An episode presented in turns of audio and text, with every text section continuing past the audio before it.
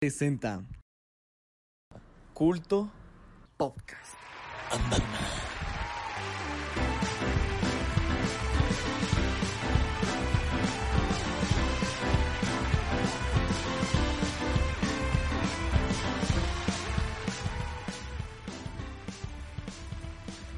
El día de hoy hablaremos de los recuerdos de Marnie, todo sobre el DC Fandom, amenazas de bomba en el metro, Siva Gunner y su música y mucho más.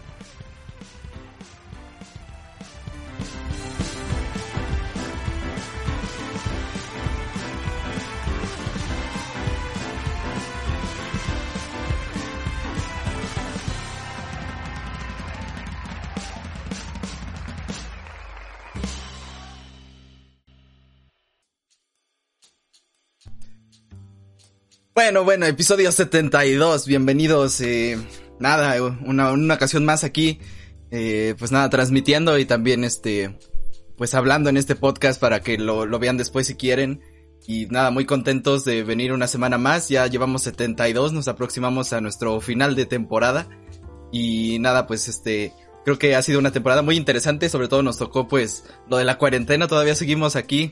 Eh, no sabemos si, si saldremos pronto o no, pero por el momento todavía seguimos aquí encerrados y mira, pues estamos aquí este, trayendo cosas interesantes, así que qué mejor que empezar de una vez. Eh, ¿Qué tal, Humberto? ¿Cómo estás? ¿Qué tal tu semana? Eh, creo que no te oyes, eh, increíble. Pero yo podré seguir haciendo un poco de tiempo porque creo que ya sé qué es. Y ahí ya deberías estarte escuchando. Sí, así es. Ok, este, pues mi semana estuvo muy tranquila, la verdad, muy relajada. Ahorita nada más estos últimos días sí estuve un poco tenso porque hay que empezar a preparar todo lo del final de temporada, que, que será quién sabe, ¿verdad? Pero saludos, saludos a Speedmaster, que ya llegó aquí en el Twitch. Hola, hola. Muchas gracias, muchas gracias. Y pues nada, muy feliz de estar aquí ya 72 episodios. No, hombre, no, hombre. Vamos para más, para muchos más, pero ya. ya me cansé. Muy bien. Y...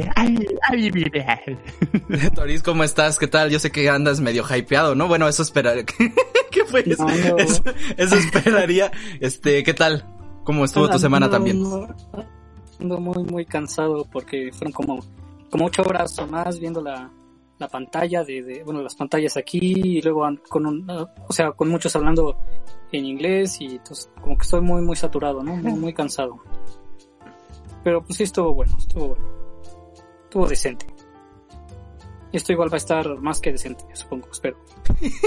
supongo. Este, muy bien. Y alguien que está bastante decente, señor Fernando, ¿cómo estás? ¿Qué tal tu semana? Muy bien, aquí atareada, atareada eh, con el fin de la, de, del semestre y todo, pero pues aquí, aquí estamos. Muy bien, aquí vamos a hablar de unos metros explosivos y justo ahorita que estoy hablando están peleándose unos perros en la calle, así que espero que no suenen tan feo. Ah, ya digan no la violencia entre perros. Mm. Ok, eh, qué bien. Y señor Freddy, ¿cómo estás? Ahora desde el inicio también, qué, qué gustazo de veras. Muy, muchas gracias, muchas gracias. Es, es, es, es muy bonito compartir desde el inicio este momento. Así que pues va, va, va, a haber un, va a ser un capítulo increíble y pues ya al final de casi casi de temporada, así que pues vamos a, a darle con Tokio. Muy bien, muy bien. Y alguien que fue a Tokio, señor. ¿Y todos cómo estás? este, bien, bien. Este, estoy aquí sobreviviendo. Y ya. Ok. Este, qué bueno que siga sobreviviendo. También porque él se cuida del COVID, ¿verdad? Y nada, usen, usen este cubrebocas, por favor. Y pues nada, este, más que listos para empezar.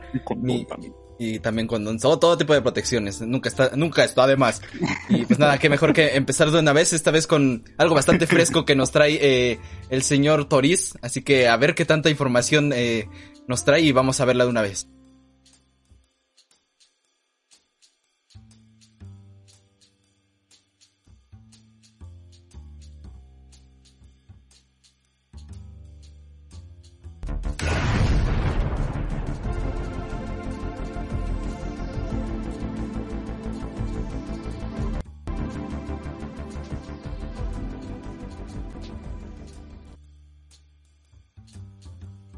Ah, pues, pues solo así como, como les digo, vengo de escuchar el, el DC Fandom, todo el, evento que fue el DC Fandom, eh, que duró pues desde las desde las 12 de la tarde hasta ahorita las 8, si fueron 8 horas. Y pues antes de comentarles las noticias, quiero comentarles cómo estuvo el evento. O sea, digamos que esta fue una alternativa que encontró Warner y DC a, lo que fue la Comic Con en línea. Pues de entrada sí considero que estuvo mejor. O sea, la Comic Con en línea fue pues una cosa muy simple, una cosa muy ñe, muy ñe. Este, y pues digamos que los errores que tuvo la Comic Con en línea, pues los corrigieron aquí, aunque igual con, con algunos efectos, ¿no? Por ejemplo, para empezar, en la Comic Con publicaban, o sea, todo estaba pregrabado y los publicaban los videos, este, en, en YouTube. Y pues ahí se van a quedar todo el fin de semana. Este, pero bueno, al ser videos pregrabados y al estar en la plataforma como es YouTube, pues la persona puede adelantarlo y directamente lo quiere ver, ¿no? Este, bueno, ahí, ahí va una cosa. Luego, también son, eran demasiadas, demasiados eh, paneles, digamos, demasiados videos. Pues la gente obviamente no iba a ver todo. Y bueno, por sí las, los que eran con contenido bueno, pues fueron muy, muy pocos, ¿no? Aquí en el DC Fandom la idea primero era que, eh, bueno, era, iba a ser nada más visto en la página, en, en el sitio oficial del DC Fandom.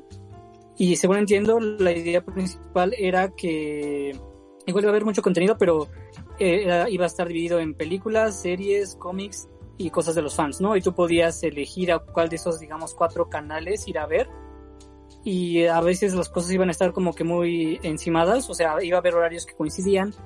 Y pues debido a esto fue que decidieron mejor dividirlo en dos partes. Hoy fue el primer día y me parece que el 12 de septiembre va a ser el segundo día dedicado exclusivamente a las series y, y cómics y otras cosas que no se vieron ese día, ¿no? Eh, y bueno, es, digamos que ahí fue un acierto, así ya la gente podría verlo, o sea, sí todo se vería lo importante, digamos.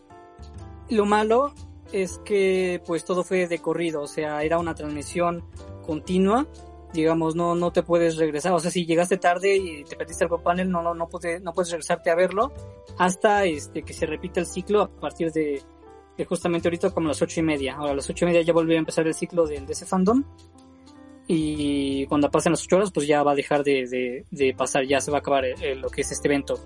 La vida. Entonces, pues bueno, digamos que, como les digo, en parte es bueno porque la gente puede verlo, pero es malo si, si no puedes regresarte a ver alguna cosa que querías. Y además de que pues es estar al pendiente, ¿no? Durante todo el evento. Y también esto es malo porque hubo muchos paneles de relleno. Así muchos innecesarios o que se alargaron más de lo que debían. Entonces pues sí fue bastante agotador verlos. Y pues ahora sí, comenzando con, con lo que fueron esos paneles, empezó con el, el panel de Wonder Woman 84, el cual este, estuvieron presentes pues, la directora y casi todos los actores, y mostraron el último tráiler este, de, de Wonder Woman, que pues la, la verdad se ve bien, y ya, ya se ve a Cheetah, a la enemiga Cheetah, este, se ve, se ve pues, mejor que lo que hubo en Cats, ¿no? Un poco más decente. Y durante este, durante, o sea, justamente al inicio del panel, y fue lo sorprendente, se dio la filtración de lo que era el tráiler del Snyder Cut. Y es como de qué pedo, o sea, apenas, apenas llega, apenas comenzó, ya están filtrando cosas, o sea, no, no sé qué, si fue Anonymous o qué pasó, pero los hackers andan, andan densos, ¿no? Andan así con todo, ¿no? Incluso ahí hubo un, un tweet de Zack Snyder reclamándole a un tipo que, que lo criticaba, ¿no? Y así como de, no, pues, pues, o sea, tuviste una filtración y que no sé qué. Pero bueno, más al rato hablaré del, de, del- de ese tráiler y sigamos en orden cronológico lo que iba. Después de lo del panel de Wonder Woman siguió, no sé si después, pero lo importante después fue lo del videojuego de, de Gotham Knights. Este juego de, bueno, es de Warner Bros. Montreal. Montreal. Aquí yo te quería preguntar, Humberto, tengo entendido, porque también anunciaron el juego de, de Suicide Squad. Entonces, eh, Warner Bros. Montreal hizo el de, el de Gotham Origins, ¿no? Arkham Origins. Exactamente, Arkham Origins, que digamos que, o sea, sí es parte del, de lo que es Arkham, de la trilogía Arkham, pero pues por otro estudio. Rocksteady se encargó de, de Suicide Squad, y pues en teoría ambos están en el mismo universo, bueno, comenzando con lo de Gotham Knights, Eh, ya aclararon que Gotham Knights no está en el, vamos a llamarle el Arkham verso. este, no está. Eh, porque, pues además de que si lo fuera, tendría varias inconsistencias, ¿no? Tan solo la, la principal de que, pues, Bárbara camina. Ajá. pues, en, en Arkham. pudo haberse puesto un implante, eso lo hicieron en, en el Arrowverso, pero bueno, Eh, este, sería como, muy... Ay, no sé. Este... tendría- ten- bueno, lo de Jason Todd se podría arreglar argumentalmente ya, de que, bueno, ya pasó después, ¿no? Porque, spoiler, Jason Todd en, el, en los de Es el Arkham es Arkham el, el Arkham Knight. Ajá. Este, y, pero ya, ya como confirmadísimo de que no. De hecho, ahí hay algo raro que yo noté. ¿Cuál es el, el que promocionaron como Robin? ¿Quién es Steam Drake o es Da- Damián? Yo digo que Sim Drake, no, según yo no lo dijeron tal cual, pero es que no puede ser Damien. Ok, porque sí, está como, bueno, su traje está más como de el de Damien, pero... eh. este, sí, digamos que ya es, siento yo que este juego es más como para seguir capitalizando eh, sobre lo que construyó ah, la serie de Arkham. Este, no tanto de que sea el mismo universo, sino para seguir un poquito con ese hype, ¿no? Pero en lo personal, pues, se ve bien, pero no es de mi agrado, o sea, no me interesa. Mm, ok, y es que bueno, mostraron la jugabilidad, que yo la veo bien. Este, sí, muy parecido a, lo- a los otros juegos de Batman. Y bueno, aquí con, con otros personajes. Y bueno, le añaden lo de, lo de múltiples jugadores, tal vez. Eh, y bueno, y lo quería comentar una vez con lo de, con lo de Suicide Squad. Que a, a mí el que se me hace innecesario es el de Suicide Squad, porque bueno, Sí. y aquí, aquí lo, lo de la continuidad yo sí la veía bien porque, bueno, se supone, bueno, al final de, de Arkham Knight, supone que Bruce Wayne muere y no sabemos si, si fue a propósito, si fue una muerte falsa o si, si lo mataron, ¿no? Pero eso va acorde con lo que se, de- con lo que es la trama, ¿no? A lo mejor no lo mataron, pero como dicen, una teoría que vi de que los, la corte de los búhos lo secuestró. Entonces, pues es deber de los, de la, bataf- de, de la batifamilia encontrarlo, ¿no? Tal vez. Y aquí en lo de en lo de Suicide Squad, este está bien raro porque ahí no mostraron la jugabilidad, pero bueno, la animación siempre se parece a los otros, diría, incluso la voz creo que es la misma la de Harley Quinn, Sí, es lo pero mismo. yo- ahí yo veo una inconsistencia un poco más grande con los de Arkham porque ahí Deadshot es negro. Que yo recuerde en, en, en los juegos era blanco, era como francés o algo así. Eh, pues mira, tampoco está confirmado completamente que sea parte del universo de Arkham. Eh, ya habría que ver después. Este, porque mira, la verdad, eh, si le empiezan a meter más cosas a lo de Arkham, como que siento que ya, siento que mejor deberían alejarse un poquito, así como de, bueno, podemos tener más reinterpretaciones de Batman eh, y dejar la serie de Arkham ya eh, tal cual está, ¿no? Porque está muy, bien hecha. Sí. Este, y ya empezar a jugar más fuera de eso, incluso meter a Batman en este mismo juego, eh, otro Batman, este, porque es Suicide Squad mata a la Liga de la Justicia, ¿no? Algo así. Sí, Sí, ya me parece que se llama. se nota que entonces- están controlados por Brainiac a lo mejor. Ajá. Este, entonces, siento que sería más interesante que ya se alejaran de, de la serie de Arkham y que empezaran a hacer cosas nuevas, ¿no? Con, ya que tienen las propiedades de, de DC. Entonces, eh, pero sí, el juego, o sea, algo que también hay que mencionar es que ya pusieron que es para 2022, me parece el juego. Ok. Entonces, este, es muy apresurado que estén mostrando esto. Se nota mucho que, que fue así como, eh, va a haber este evento, saquen algo, ¿no? Pero también es así como, 2022, pues, ¿qué has hecho desde, qué, ha- qué ha hecho Rocksteady desde entonces, no? Este, y para que nada más ahorita lleguen y te muestren un teaser CGI. Entonces, este, esperemos que el juego esté chido. Es- hay que esperar que esté muy chido. Siempre queremos juegos chidos. Rocksteady hace juegos chidos. Y pues ojalá les quede muy bien. eh, es lo que esperamos. Eh, pregunta Spin Master que no lo pudo ver, que si menciona algo, algo de Mortal Kombat 11 con las skins de, de DC. Me parece que no hubo nada, No, ¿verdad? No, no, no, hubo nada. A lo mejor el siguiente, el 12 de septiembre, a lo mejor. Ok. Y bueno, yo, yo, bueno, nada más con lo de la entrevista, yo sí oí que el vato dijo que sí era parte del Arkham. Yo sí El de, el de El Suiza. de Squad, ajá. Sí, porque el otro ya está, creo que ya incluso Mon- Montreal dijo que no, Ah, que no, ok. que está alejadísimo. Ok, bueno, vale. Y siendo con, con, la, con el, los paneles de, de, de fandom, el siguiente fue importante fue el de la película de Flash, dirigida por Andy Muchet- Muchetti. Y bueno, este fue un panel muy rápido, muy, muy flash. Fue como de 10 minutos. Y pues tal cual no revelaron ni siquiera mucho de la trama. De hecho, fue curioso porque hace unos días se reveló lo de que eh, Ben Affleck regresa como Batman para esta película, ¿no? Iba a estar junto a Michael Keaton y no dijeron nada de eso en el panel. Entonces, bueno, en parte creo que fue bueno porque, digamos, no, no les robaron la noticia, pero es que tampoco la tenían, ¿no? quién sabe, o sea, di- dicho, en la entrevista con, con, con Vanity Fair dijeron que apenas la semana pasada Ben Affleck aceptó, ¿no? Entonces, y bueno, esos paneles ya han de estar pregrabados desde quién sabe cuánto, ¿no? Pero no solamente mostraron eh, eh, artes conceptuales, dijeron que Flash va a tener un nuevo traje y, y bueno, igual hicieron mucho hincapié en esto de que el multiverso y ya saben, ¿no? De que hay muchas líneas paralelas, pueden conectarse, no pueden conectarse, pero para esta película al parecer se van, se van a conectar. De hecho, incluso mostraron el, el clip que me gusta mucho, me gusta mucho la escena de Flash de Grant Gustin conociendo al Flash de Ezra Miller.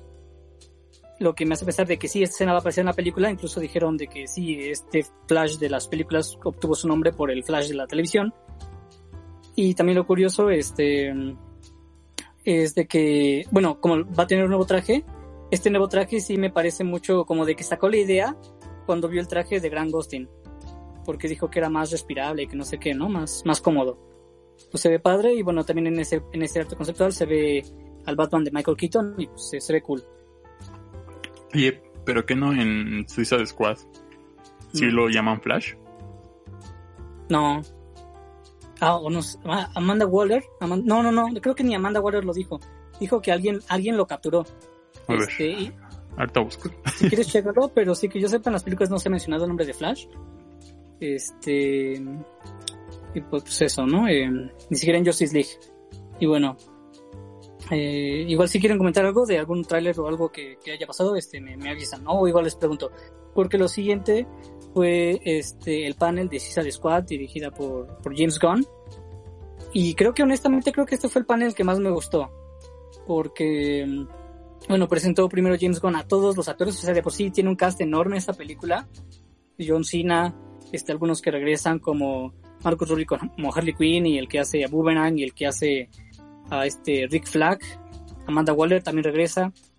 Este, y otros nuevos, ¿no? Como Idris Elba, Michael Rooker, el, el, el, el- vato este de, de los Guardianes. Este, incluso el primo o hijo de James Gunn, este, ahí está, con un personaje raro. Entonces, el punto es de que es una película que es enorme y muy, muy loca. Así, una locura más grande que las dos películas de, de los Guardianes, yo creo. Incluso James Gunn dijo que es la película con la que más se ha divertido y la que más ha hecho, este, pues la más grande, ¿no? Creo que, que dijo algo así. Pues sí, honestamente se ve, sorprendente. No mostraron tráiler, pero mostraron un detrás de cámaras con varias escenas impresionantes, diría yo. Pues sí, sí llama mucho la atención esta, esta película de, de James Gunn que llega el, el próximo año, en agosto creo. Eh, de aquí no sé si alguien la vio, el, el, avance. Sí, yo también. este, se ve chida. Sale John Cena, banda. John Cena está en el cast. Así es. Yo creo que ya con eso es ganadora la película. y bueno, como les digo, revelaron los personajes este, que van a interpretar, ¿no? Que, que, bueno, son, son buen y que bueno, por ser una película de un escuadrón suicida, pues se me hace que va a haber muchas muertes, muchas muertes. Este, luego aquí hubo una, digamos, de excepción, este, porque bueno, antes había dos paneles sorpresa en lo que era, pues todo el timeline de, de lo que iba a ser el evento, ¿no? Creo que quitaron uno porque a lo mejor lo pasaron para el 12 de septiembre y el otro pues lo dejaron, pero bueno, eran paneles de sorpresa de decía DC Comics, ¿no? Entonces bueno, si no era una película pues tenía que ver algo con con con los cómics, ¿no? Y pues pues, pues no le entendí, pero pues, fue un, plan, un panel muy X y solo entendí que van a reintroducir a un personaje afroamericano, o sea, un personaje que, que no se había visto en un tiempo o algo así. Y pues ya, no, no, pues que va, vale. Pudiste haberlo puesto en el, en el calendario sin, sin ponerlo como sorpresa, ¿no? no pero bueno. Este, después, Por cierto, Eh, antes, ajá. eh, Ajá. saludos a Coqueta Vidal y a Diego RM que ya están aquí en el chat. ¡Saludos! Y dice, ah, perdón por la interrupción, Tori, que pues que esta duda es importante, que por qué cuando habla Hitos está sad, que por qué lo deprime a Spin Master. ah, de Prime Speedmaster, ajá. Sí. No, pues siempre, ¿Qué? ¿No es cierto? ¿Dos hábitos? ¿No? no, así es, el- así es su voz, así es su tono de voz. Sensual. Un sad Este, Continúa, Doris, por favor. parece sad boy. Este, y bueno, eh, no sé qué, qué cuántos paneles me esté saltando, pero como les digo, mucho relleno. ya para después llegar a lo que fue el Snyder Cut, que bueno, ya se había filtrado el, el tráiler, este, y pues el panel fue simplemente el director Zack Snyder contestando primero preguntas de los fans, y luego él haciéndole preguntas a los miembros del cast, o a no sé quién. Ah, no, él le hacía preguntas a los, a los que lo ayudaron en el movimiento, ¿no? Los del release de Snyder Cut habló con ellos, agradeciéndoles y pues preguntándoles cómo fue todo ese movimiento, ¿no? Y pues que gracias, ¿no? Gracias, gracias, ¿eh? Y pues, y pues igual aparecieron los miembros de la película, lo- la Liga de la Justicia, pero nada más para hacerle la pregunta a, Sny- a Snyder, ¿no? Y pues bueno, no sé, no me gustó mucho esa dinámica, pero bueno, ya después mostró el tráiler que ya se había filtrado y que está, honestamente está, está muy padre, a mí me gustó mucho. Eh, sobre todo con, con esta canción de Aleluya, esto estuvo, estuvo muy, muy padre porque, bueno, yo lo interpreté como con esto de que Zack Snyder siempre como que en, endiosa a los superhéroes, yo lo interpreté un poco así, y además de que, bueno, él siempre tiene referencias bíblicas y que no, que los dioses y que eh, Jesucristo y así, ¿no? En mis películas, ¿no? Este, pero no, también, también se puede interpretar como una victoria, ¿no? Como un canto de victoria de que por fin se va a realizar la película que tanto chingué por hacer, ¿no? Y que pues aquí está, ya, ya, se, ya se pudo hacer. Que no, yo no, no estoy criticando, o sea, yo digo que está bien, o sea, que, que, que, la, que los directores tienen el derecho de que su visión se lleve a la, a la realidad y que no a todos se les da esta, esta oportunidad, no este privilegio, ¿no? Entonces está bien, bien por Zack Snyder. Y que, bueno, a mí me sorprendió igual el tráiler porque tiene muchas escenas nuevas incluso muchas escenas, digamos, del final de la película. Entonces yo siento que muestra demasiado, o sea, que incluso muestra casi casi el final. Como de, no te estás arriesgando mucho al mostrar todo esto, pero, pero bueno, está, está muy padre. Igual dijo que, bueno, ahí ya no entendí porque según yo sí es una película de cuatro horas, pero luego vio, luego vi un, un post que decía que no, que va a ser una miniserie de cuatro capítulos de una hora. Entonces ahí estoy confundido, pero lo que sí entendí que dijo fue que iba a tratar o iba a haber la posibilidad de distribución de, de esta película, este, para que no únicamente los, los suscriptores de HBO Max puedan verla, ¿no? Sino que más personas puedan verla. Igual ahí se me hizo curioso un logo que decía Warner Max. Se menciona una nueva división de películas o de producciones así para exclusivas, entonces eso igual está padre. Aquí igual si vieron el tráiler del Snyder Cut, ¿qué les pareció, compañeros? Mm, pues, ¿qué te digo? No soy fan del trabajo ¿No? de Snyder. no soy fan del trabajo de Snyder. Este, ojalá esté chida para que ya dejen de de, de andar ahí todo el rato con, con que ya salgan, ¿no? Con, el Snyder Cut y todo eso que ah, no, no, no me gusta el trabajo de Snyder. Entonces, este pues a ver qué sale, ¿no? A ver, nada más la voy a ver por pro morbo de ver No. si sí, está chido o no. Si sí valió la pena que estuviera ahí molesto y molesto. Por el hype. ¿Tú, Carlos, lo viste?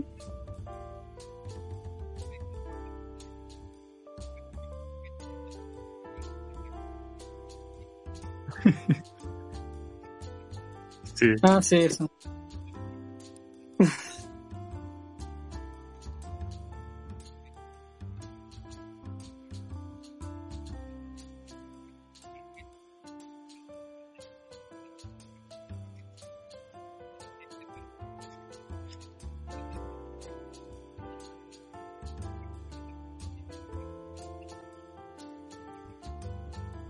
Mm. ¿Tuitos lo viste, el tráiler? No, lo siento, Toris. Pues. Bueno, no sé qué tan fan de las películas de DC. No sé películas de DC, pero, pero por lo menos esta sí me llama la atención. Esta y la de Suicide Squad. Eh, bueno, siguiendo con, con los paneles importantes, después... ¿A tú? ¿O... Eh, vuelve a repetir, vuelve a repetir. Estaba muteado el señor. Bueno, estaba Carlos. muteado. Nada más dije que, que vi que en Twitter dijo unas cosas ahí eh, Snyder. Que se puso un poco a, a, a decir que su película este no era para niños y que este era una cosa para adultos, ¿no? Y que tenías que, tener cierta mentalidad madura para entenderla y no sé qué, ¿no? Lo, lo que va a salir. Porque estaban como criticando un poco, entonces, pues nada más este, creo que de Snyder, eh, no, se pueden esperar cosas, tampoco es que que creas que te va a sorprender lo máximo, pero creo que sí va a ser una película bastante diferente a la que se vio en el corte final, porque eso mismo han dicho muchas personas, ¿no? Y ya. Sí, sí, así es. Tiene, el, según el 70% de material que no se vio en la película de los cines, ¿no? Pero, pero pues yo sí lo espero con ansias. Y bueno, después seguía, como les digo, el panel de Black Adam. Este, una, digamos que igual una película que ha tardado mucho en realizarse. Incluso el mismo Dwayne Johnson que está en la producción, dijo que está en la producción desde hace 10 años. O sea, de, de, hecho sí, o sea, yo me acuerdo que hace un, un, buen de años lo anunciaron como, ah, yo soy Black Adam. Y digo, sí, sí queda, ¿no? Pero quieres va a ser tu película. Y pues bueno, ya por fin la, por fin la va a producir.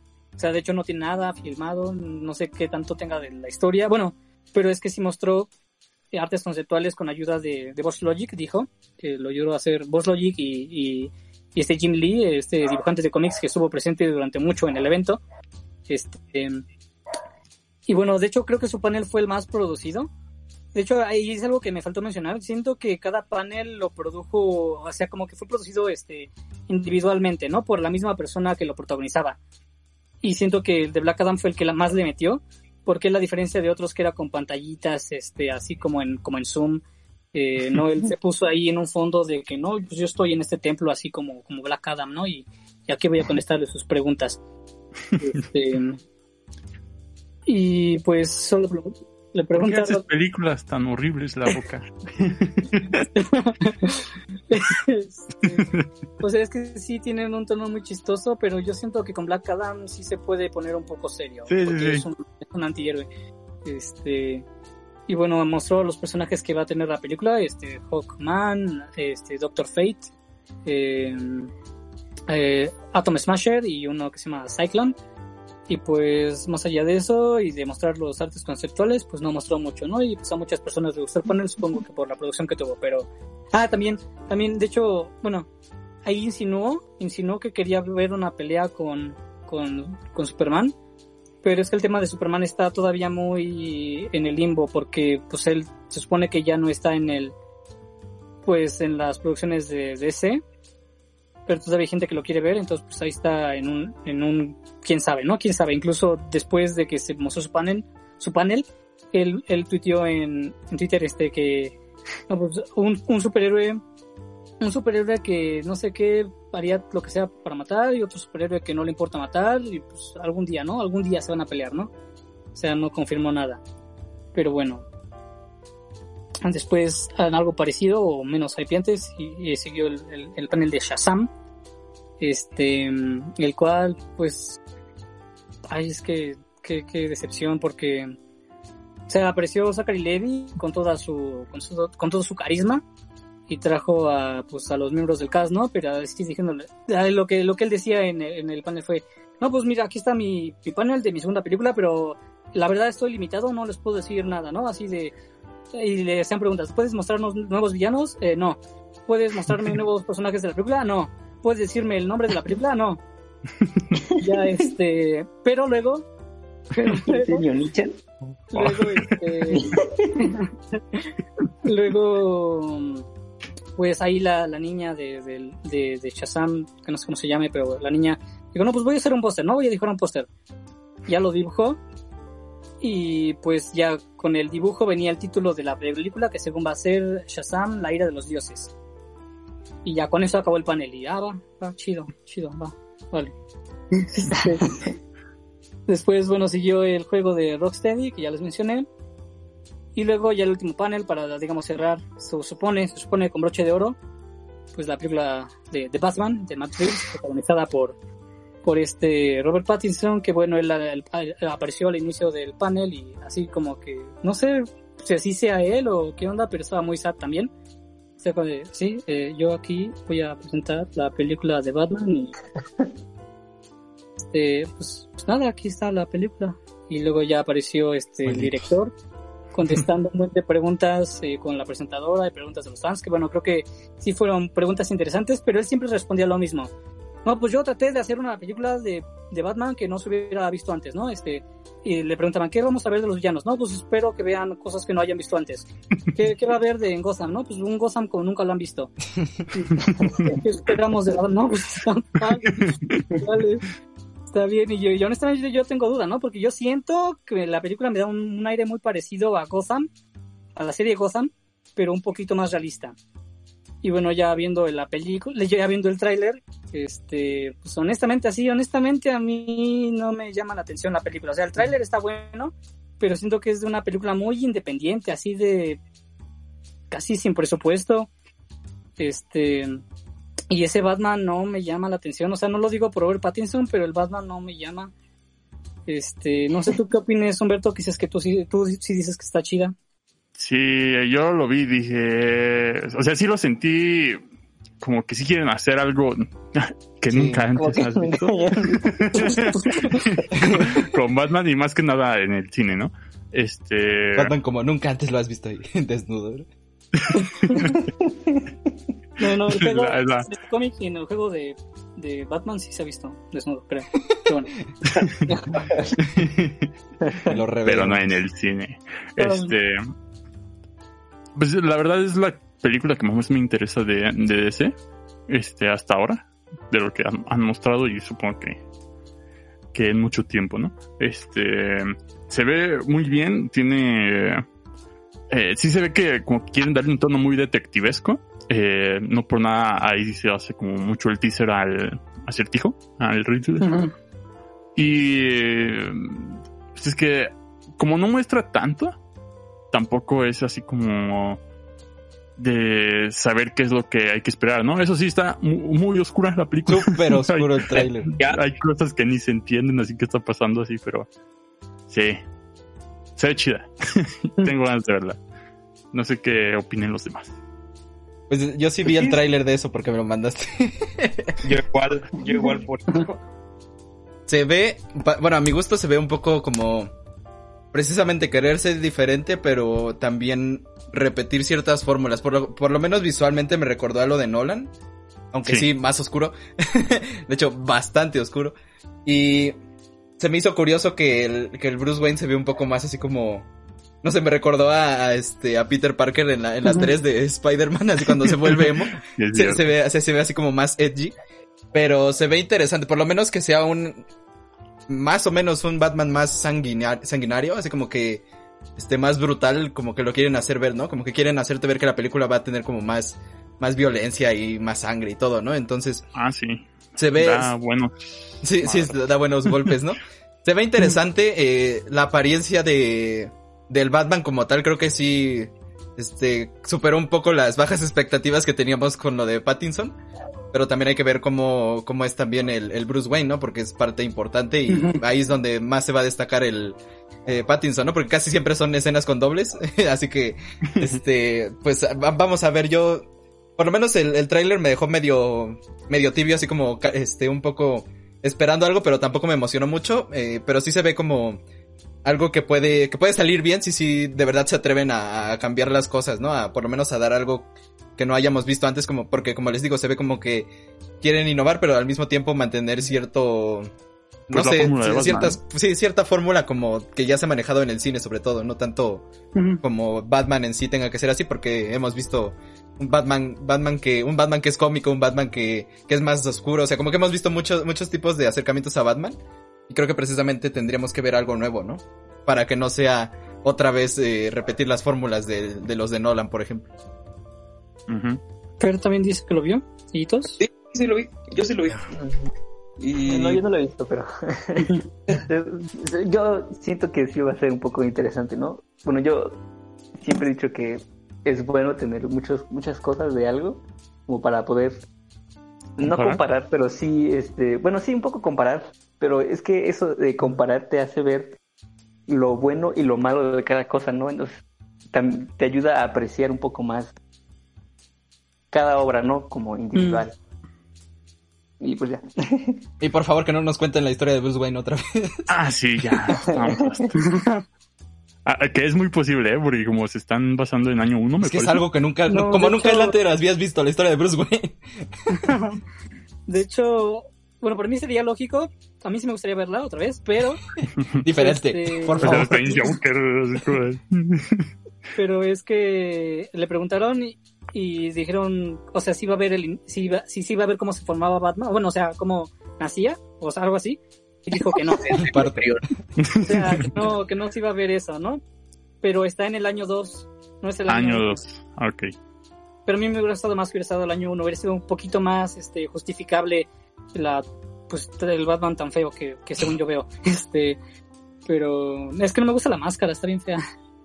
Eh, Yo creo que ya, se- ya en acción ya se ve bien. Es O sea, si lo ves nada más así como en fotos. También es Ajá, para llenarlo, ¿no? Para que, para que se vea re- rellenito el Pattinson. Sí, y también porque en qué año se está basando esto. ah, por- la fecha, la, no, quién sabe. Ajá, porque Así sí es. se ve como más antiguón. Hasta el carro así se ve como El año. eh, del año, del año 1900. y- Sí. que, que es algo que ya no habíamos visto tanto. Eh, porque, eh, o sea, cuando no hablan era así como, "Ah, es que es como si fuera en el año 2000, así en la modernidad, ¿no? Año 2008, vato. Este, Super eh, moderno. super moderno, mira las pantallas, Mira mira, mi a Nokia, gira. mira a Morgan Freeman tecnológico. Este, Le y puse Android. con, con este, ¿cómo, cómo se llama? Affleck. Este, era así como, de, el Alfred me hace todo, papá. Este, y... uh, Maneja aquí, te- me flexió el traje.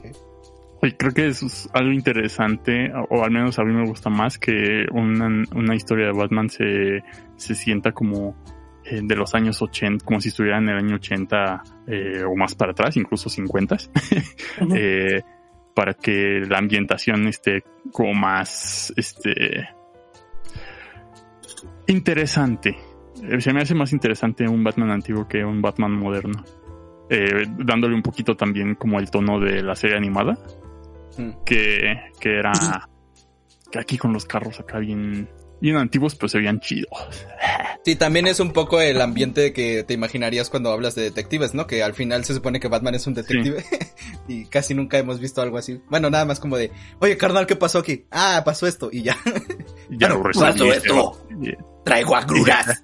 ¿Quién Y es se voltean, se voltean y ya no está. Me fui, me fui a la fregada. Dice Spin Master que cuando se quita la máscara estaba es cool ver que sí tiene el maquillaje en los ojos. sí, está, chido. Digo, lo hace ver más dark, pero está padre. Sí, sí, sí. Ya puede decir que Que es fan de Panda cuando, cuando le pregunten por qué. Anda así. Que creo había un rumor de que iba a tener también los ojos cubiertos, ¿no? Este, así de blanco. blancos, pero en el tráiler todavía no se ve. Ok. Este, No se ve nada en ese trailer. Si no Sí. quería, si no quería comentar algo, Fernando, quería dar unos comentarios yo. Eh, Ah, sí, sí, pero bueno, es que no tengo mucho que decir, más que pues yo creo que cada interpretación finalmente trae una carga, pues trae una carga de mensaje de cada director. Mm. Y pues ya se ha visto a través de los distintos Batman de la historia que siempre hay un mensaje distinto, ¿no? Y eh, siempre cualquier película que se haga, yo, yo creo que más que pensar que es un poco más de lo mismo, yo creo que valdría un poco ver qué es eh, la adición que el director le quiere dar en esto. Sea buena o sea mala, pues aporta un poco más a aporta un poco más a la, a la interpretación libre que Batman tiene. Es una cosa que se me hace muy interesante que DC hace muy bien. No siempre, pero, pero suele hacerlo y eso es lo importante, que suele hacerlo sin tratar de formar universos gigantescos. Y me gusta un poco más esa libre interpretación, esa libertad de, de interpretación que le dan luego a los directores porque han salido cosas muy buenas. mm. Ah, aquí espero lo mismo, no sé, el Pattinson se ve, se ve mamado. eh, sí Se ve. Buxton. Buff Ah. Entonces, entonces sí, sí creo que está bien. Y yo creo que esa es la última crítica que tendremos que ver si vamos a juzgar a esta película. Así que, por otro, así que, así que está bien. Pero por otro lado, estoy, apoyo mucho lo de Humberto. Está muy bien que se vea este escenario un poco más, más noir, más como oscuro, que es un poco la esencia de Batman en sí, que se, se ha perdido mucho con los neo Batman que han habido en los años 2000, que estaban bien horribles. Y a mí me, agra- a mí me agrada bastante que se, agra- que se añada este, este asunto más, más antiguo, si digamos. Entonces, sí, entonces yo estoy muy a favor, yo estoy muy a favor y es una película que sí me dieron ganas de, que me dan ganas de ver. Ah, le digo a Humberto, capaz que es la primera película que vamos a poder ver en cines ya, ya bien. No, porque... que, No, bueno, no se vayan estrena con en ustedes. Se estrena en 2021, pero... Es que no me acuerdo qué mes, pero aún así sería a mediados, finales. Bueno, igual depende, ¿no? De, por ejemplo, el, el mes que viene se estrena New Mutants y yo sí la voy a ir a ver, pero digo, a lo que me refiero es de que las películas ya pues ya están llegando, ¿no? A los cines y ahí si, si quieren arriesgar conmigo, pues, pues vamos, ¿no? Este, pero bueno. Este, a- a- antes de terminar lo de Batman, a- algo también in- porque puede suceder. Este, algo que es interesante también es que quieren incluir como varios personajes principales, ¿no? Eh, En esto hablando como unos cuantos villanos que tienen ahí, por ejemplo, a Catwoman, eh, el acertijo, el pingüino y no me acuerdo qué otro. Según yo, nada más. Bueno, y, y Catwoman es aliada y quién sabe qué onda con estos tipos de... con estos tipos de, de lo, de- del maquillaje pues blanco, ¿no? Es que es un maquillaje que a lo mejor es otra cosa. Ajá. Sí, eh, pues digamos que espero mucho esta película. Quiero que quiero que sea como una versión, quizá no definitiva, pero sí un- que estandarice a Batman, que estandarice las películas de Batman, que sea como la nueva ah, película a superar, ¿no? Para Mm. para estas nuevas iteraciones que vayan a salir de de, de Batman. Está chido que se pongan de de Batman. ¿Sí? ¿Sí te gusta eso? A mí no me gusta. Sí, sí, está chido. O sea, me gusta para diferenciarlo, Muy clásico. pero, pero no, pero bueno. Es que tiene más sentido gramaticalmente hablando, ¿no? a Sí. pesar de que nos acostumbramos a que nada más sea Batman. Ajá. Ok, y y bueno, pues es el, el nombre tal cual, ¿no? El original. Yo lo que agradezco es de que, bueno, antes cuando estaba esto de que Ben Affleck se salió y eso, habían dicho que con el Flashpoint iban a hacer a este Batman de Robert Pattinson el nuevo Batman y yo agradezco que no sea así, porque no quedaba, no cuadraba con ese universo.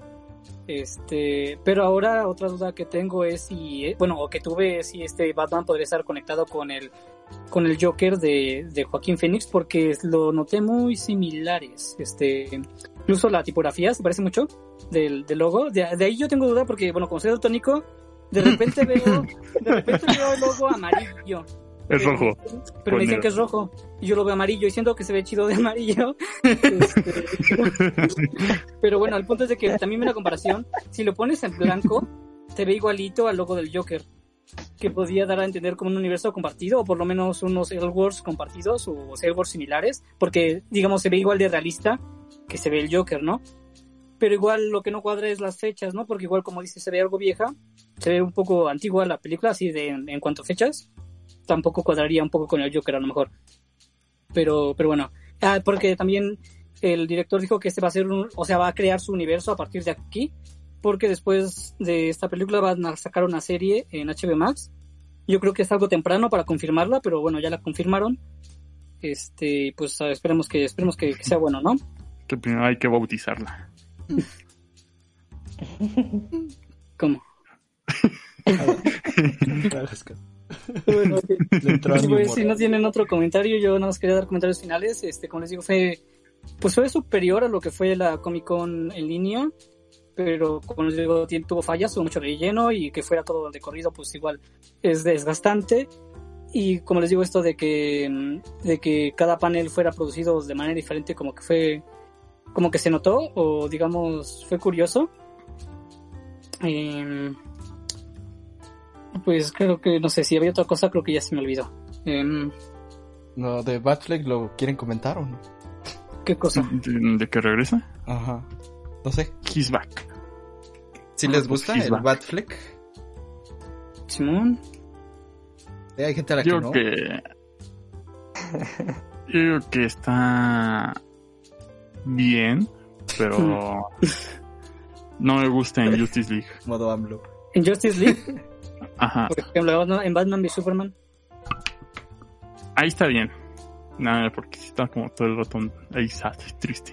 Es que justamente eso te que iba a hemos decir. visto de él, A mí ¿no? me gusta que en Justice League está un poco más optimista. A mí me gusta eso. Pero sí, en- Eso no es Batman, bro. Batman pero bueno, es. Pero bueno, no te preocupes porque en, en el Snyder Cut lo vas a ver igual emo, tal vez. Probablemente. Ah, de hecho, igual me falta comentar de eso. Como les digo, hay muchas Soy escenas nuevas. igual, igual este aparece otra vez una escena que no se vio en la película la primera vez, que es Bruce Wayne viendo un holograma y, eh, y la- y el- cuando se estrenó ese tráiler, cuando, cuando se estrenó ese tráiler, todos pensaban que era Superman, pero ahora queda mucho más claro que es Supergirl. y de hecho creo que incluso había escuchado rumores de que querían reemplazar a Superman de Henry Cavill con Supergirl en las películas. Tal vez quedaría. Pero no dijeron que esta de Justice League va a ser como su propia cosa aparte, que la van a tomar como. Él, él dijo este Zack Snyder que va a ser su cosa aparte, eh, pero no quiere decir que no tenga continuación. Puede haber, puede si si tiene éxito, él puede hacer su Justice League 2 tal vez, ¿no? Eh, y o quién sabe, quién sabe qué vaya a pasar, pero pero estoy, estoy nervioso. Este no, pero, pero yo sí apoyo un poco este universo que, que abrajó un poco, pero creo que ya va tomando buen camino. Y, y creo que ese va a ir el objetivo, ¿no? Mostrar que DC, que DC todavía tiene producciones eh, buenas y de que van a hacerlo mejor que lo que han hecho en años pasados, ¿no? No, no, creo, que, no creo que supere a, a, Marvel, porque, como les digo, esto... De, ah, es, es, lo que me faltó decir, sí, ya me acordé, ya me acordé. Eh, yo, yo que sigo canales de youtubers así de eh, muy, muy geeks y muy todo eso, ¿no? Todos estaban muy ilusionados en ver anuncios así de películas nuevas, ¿no? Películas que nunca se habían anunciado, ¿no? Como el, Superman 2, o sea, Steel 2, este, eh, no, La Fosa y, bueno, otras películas que, que, no sepamos, ¿no? Como los nuevos, los nuevos dioses que también supone que está en producción. No, no hubo nada de eso. Entonces, bueno, yo, para mí que no esperaba nada, eh, pues yo digo que estuvo bien, estuvo decente, ¿no? Pero así los fandom, los fans que sí estaban esperando así el Henry Cavill así anunciando secuela o con, con Shazam, pues sí fue un bajón enorme para ellos. Entonces, pues, o sea, ni, ni estuvo tan, tan, tan prometedora como se veía, como se veía la de fandom, pero tampoco estuvo tan mal. Y creo que con eso quería concluir. Muy bien, pues bastante interesante. Eh, si ya no hay nada más que comentar, pues pasemos a, a la siguiente sección. Eh, vamos a seguir con la sección de anime. Anime.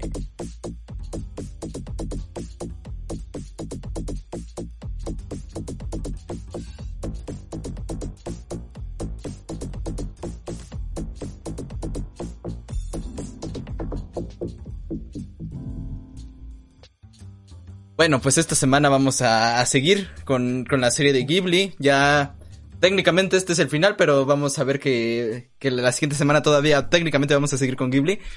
Pero bueno, esta, esta película que salió en el 2014 es la última película de Ghibli hasta el momento. Es, se llama El recuerdo de Marnie. En su título original es Omoide no Mani. Y, y bueno, este, esta película técnicamente fue la última de estudio Ghibli, pero después, eh, pues Miyazaki anunció que regresaba y ya está anunciada, están anunciadas dos películas para, para que siga el estudio. Y, bueno, este, pero hasta el momento es lo último que tenemos. La siguiente de, de Ghibli sale a finales de este año, si, si todo sale bien. Y, y nada, ¿no? Esta, esta película, como ya les dije, ya tiene, tiene sus años. O sea, Ghibli sí se dio bastante, bastante tiempo para poder traer una nueva película. De hecho, técnicamente se separó el estudio y después regresó para esta, pero creo que vamos a hablar más de eso en la siguiente semana. Pero bueno, eh, como les dije, en 2014, eh, solo que eh, llegó a internacionalmente años después, como suele pasar con este tipo de películas. Eh, dato interesante, esta película fue nominada a la mejor película de, animación en los Oscars para, del 2016. Obviamente no se la ganó porque a, las películas de anime nunca les da nada a la academia, más que con el viaje de Chihiro. Y, y bueno, ¿no? Este... Pero bueno, Ghibli, este, ya está, esto incluso un meme, ¿no? De que Ghibli no, Ghibli no le dan nada. Eh, pero, pero bueno, ya este, me estoy adelantando un poco a lo que quiero decir la siguiente semana, ¿no? Pero bueno, eh, en esta ocasión vamos a, ver esta película que está basada en un, en una novela, eh, una novela, digamos, juvenil, que, que se llama, este, Cuando Marnie estuvo ahí, que así es como se llama en, en inglés la, la, película también, When Marnie Was There. Y bueno, esta, esta película está dirigida por Hiromasa Yo, Yonebayashi, que es el que el director que bueno animador que después fue director que nos trajo la, la película de Arrietty que como ya les dije no eh, este esta eh, este individuo no era tal cual eh, alguien enfocado a la animación en cuanto a la dirección que diga de películas sino que más bien se enfocaba a la animación disculpen. Y y pues vimos que en Arrietty era un viaje bastante cómo decirlo como como que, que, le gustaba observar, ¿no? Era un, viaje bastante de observación, que era bastante de apreciación a la naturaleza, pero a lo mejor en cuestiones de historia le faltó un poco. Y precisamente en esta película vamos a ver que se enfoca bastante más en, desarrollar una historia y tratar temas más profundos. Y creo que es este un, una buena secuela este, para este director, por así decirlo. Y, y bueno, eh, esta película ya es la, la, película número 22, así es, ya llevamos 22 semanas hablando de, de Ghibli. Y, y, bueno, es, este, es una película interesante. Como les dije, está basada en un libro. Y vamos a seguir eh, en la película a nuestra protagonista, que es Ana Sas Sasaki, Saski, no sé cómo se pronuncia, que pues eh, desde el inicio se nos plantea algo interesante de este personaje y es que es una, un, un personaje bastante introvertido y que sufre, eh, digamos, de cierta ansiedad social como que no, no, no se logra relacionar con las personas de su entorno y socialmente es como bastante torpe. Y, y vemos que pues es una persona muy cerrada, ¿no? Y este vemos eh, o se nos da, se nos se nos deja ver en estas primeras escenas que no que no vive con su madre, pero tiene tiene a su tutora, ¿no? Y que le dice tía. Y bueno, vamos a ver cómo eh, a, a causa de que tiene un un ataque de asma, eh, pues eh, eh, se tiene que alejar de la ciudad porque ella vive como en, en ¿cómo, se llamaba la ciudad? Se me olvidó. Bueno, este, una que tiene doble P. Este, y, y Sopo, algo así. y, y bueno, disculpe, no, no, no soy tan, tan, tan friki de Japón. Pero, bueno, básicamente se tiene que ir de la ciudad y por, para, precisamente para recuperarse de este ataque de asma y respirar aire, aire limpio. Y se va a, aquí sí está, a Hokkaido, eh, que es este una, un, un, pueblo más rural, ¿no? Donde hay aire, aire, limpio y precisamente se va a quedar... Eh, Sapporo? Sapporo, sí, Sapporo. Este, Sapporo, como la cerveza. Sí, se, se, fue de Sapporo a, a, Hokkaido. Y bueno, se queda con, con unos tíos también que tiene allá y se, se va a quedar un tiempo hasta que se recupere, ¿no? Y bueno, eh, este, este pueblo como que está... Hay un punto muy importante para la película que es que lo descubre eventualmente Ana, que es un, una casa que está enfrente de, de un este de un pantano, ¿no? Bueno, de, un, de una especie como de lago, aunque le dicen pantano en, en los subtítulos, no sé. Y, y bueno, eh, a partir de aquí se van a dar ciertas cosas interesantes. Creo que eh, podemos empezar a hablar un poco de la película para no dar spoilers, porque creo que en este caso sí como que si no la has visto te podrían de cierta manera arruinar esa primera impresión que tienes de la película, así que me gustaría en esta ocasión hablar un poco en general primero para que no, no soltar los spoilers luego luego. Creo que es una película interesante. Es una propuesta sobre todo eh, hasta cierto punto innovadora. Es este en, dentro del estudio. Es una, es una manera distinta de contar la historia y se me hizo muy interesante que no se sienta como la fórmula de Miyazaki, sino que precisamente esta película no es tan mágica, pero sí, aunque a pesar de que tiene elementos como sobrenaturales, que no es tanto spoiler porque es lo es literal al inicio cuando empiezas a ver estas cosas. Eh, creo que es una película interesante porque es distinta y te maneja temas de una manera que no habíamos visto tanto antes. Y sobre todo tiene un giro muy interesante al final, que por eso no quiero dar el spoiler, spoiler luego luego. Eh, se me hace una película interesante. No sé si eh, Humberto o Fernando quieran decir algo así como muy general para antes de, de pasar como a hablar más a detalle, pero es una, es una película interesante que no creo que sea la mejor de Ghibli, se los digo de una vez, pero es, es, es algo fresco. Uh, por lo menos se podría decir. No sé, Fernando, si quiere decir algo eh, de la película. Pues, en general, general, en general. Antes Sin de, spoilers. Como los mensajes y es... sí.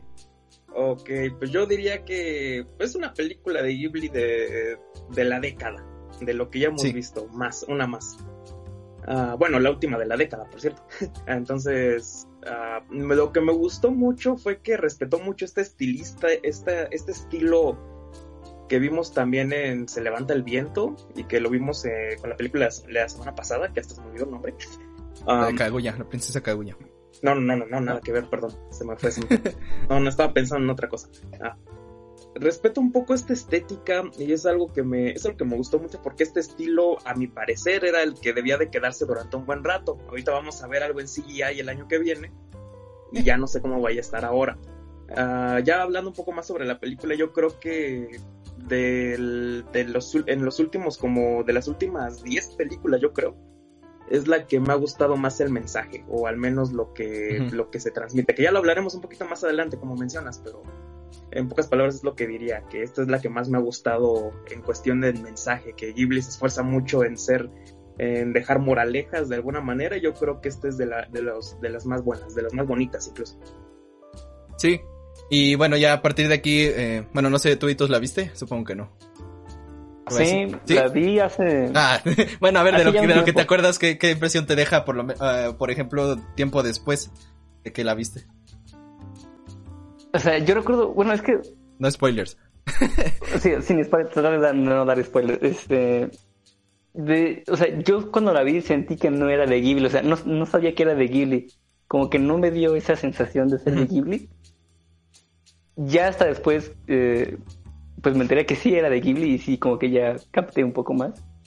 Sin embargo, sí, es bastante diferente, ¿no? Porque, como dicen, el mensaje y la historia son muy distintas a, a lo que normalmente habíamos visto, ¿no? Con las demás películas.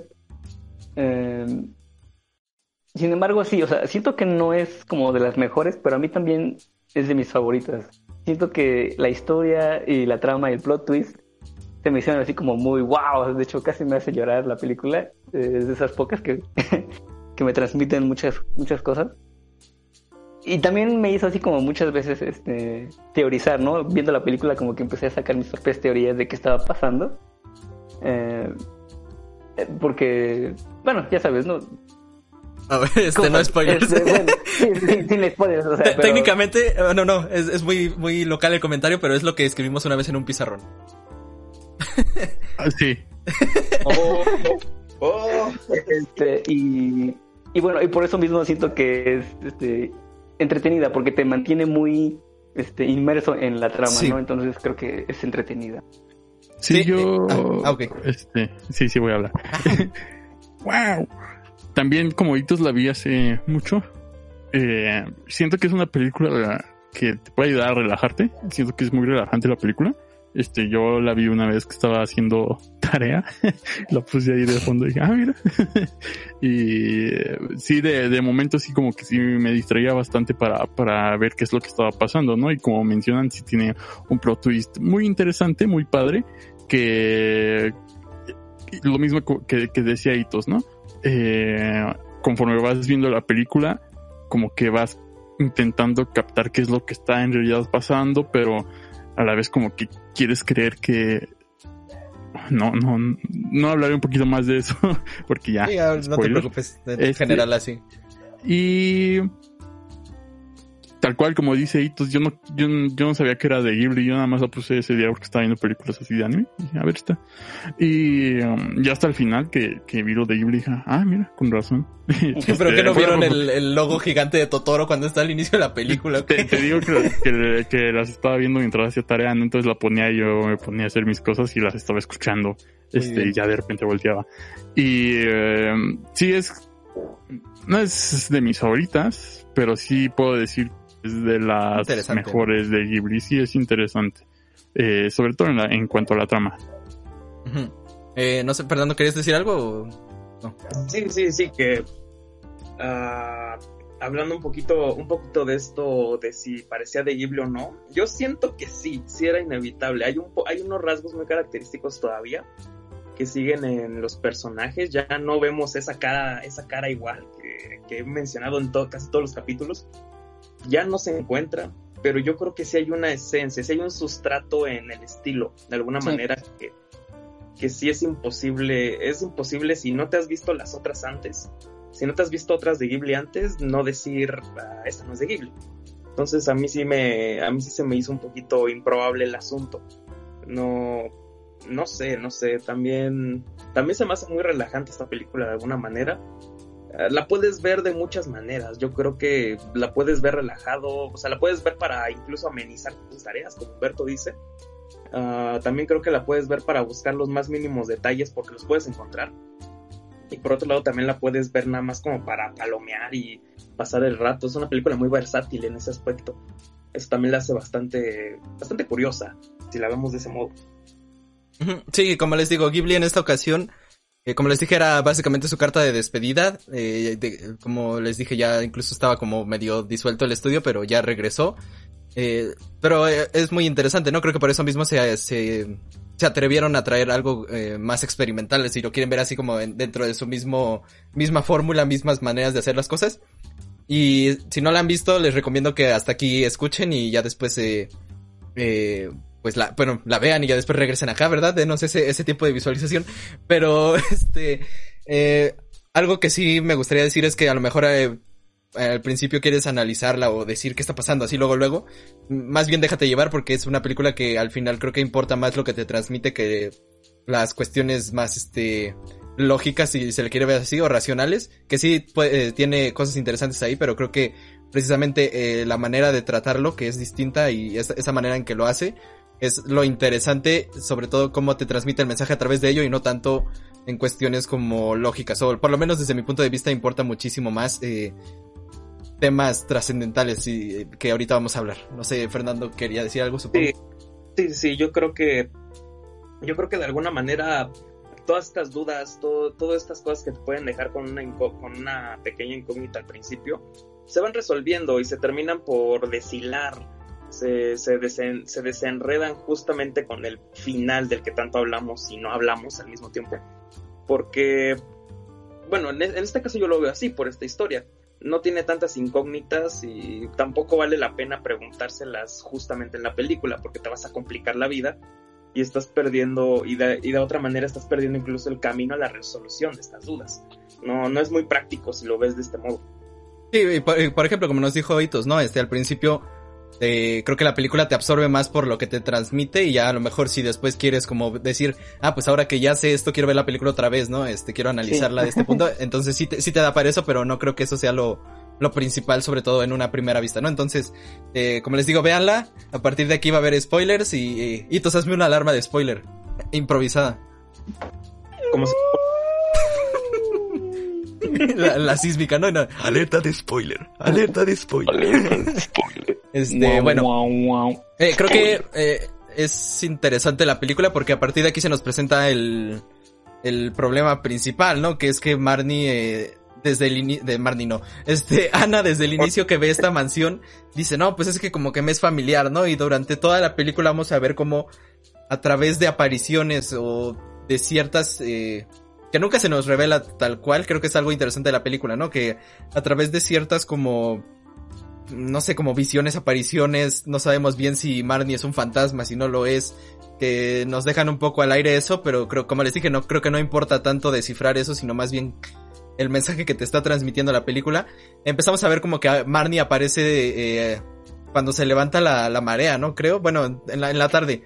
Este, Marnie es una niña que vive precisamente o vivía en esa, en esa mansión y vemos como eh, se le aparece a Ana, ¿no? Y, y entonces empiezan como a, a interactuar y vemos como Ana, que era una persona muy cerrada, empieza a abrirse a ella, como Marnie la empieza a desde un inicio como que le, que le da cierto cariño, le da cierto apoyo, como que también se muestra bastante afectuosa, afectuosa hacia ella.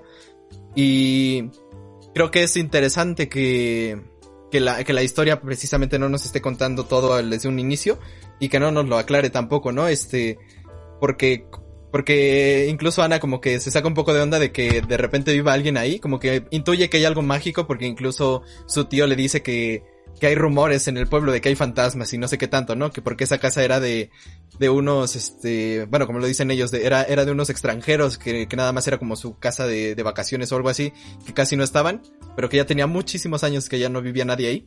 Entonces la, la mansión técnicamente estaba abandonada, pero se aparecía, se aparecía Marnie, ¿no? O, o, después vamos a ver que incluso toda la familia, ¿no? Como que de cierta manera, eh, Ana lograba, eh, ver a esa niña, ¿no? A, la que vivía ahí y entonces entablan una, una relación de amistad, donde creo que es muy bonito ver cómo eh, precisamente una Marnie va a representar a esta persona que, que quiere ayudar a, a, Ana desde un inicio. Y creo que es muy bonito que sea de una manera desinteresada, ¿no? Porque pues ni la conoce, a lo mejor podemos de cierta manera decir que esto es porque Marnie está como encerrada en esa mansión a pesar de tener una vida de lujos, como después nos va a decir la misma película, ¿no? Que presumía mucho de tener eh, dinero, que sus padres eh, fueran tan, tan excéntricos y tal, pero en realidad tenía una vida bastante triste, eh, no veía a sus padres casi nunca, de, incluso la maltrataban la, las mismas sirvientas y, y, como dice la película, las criadas, ¿no?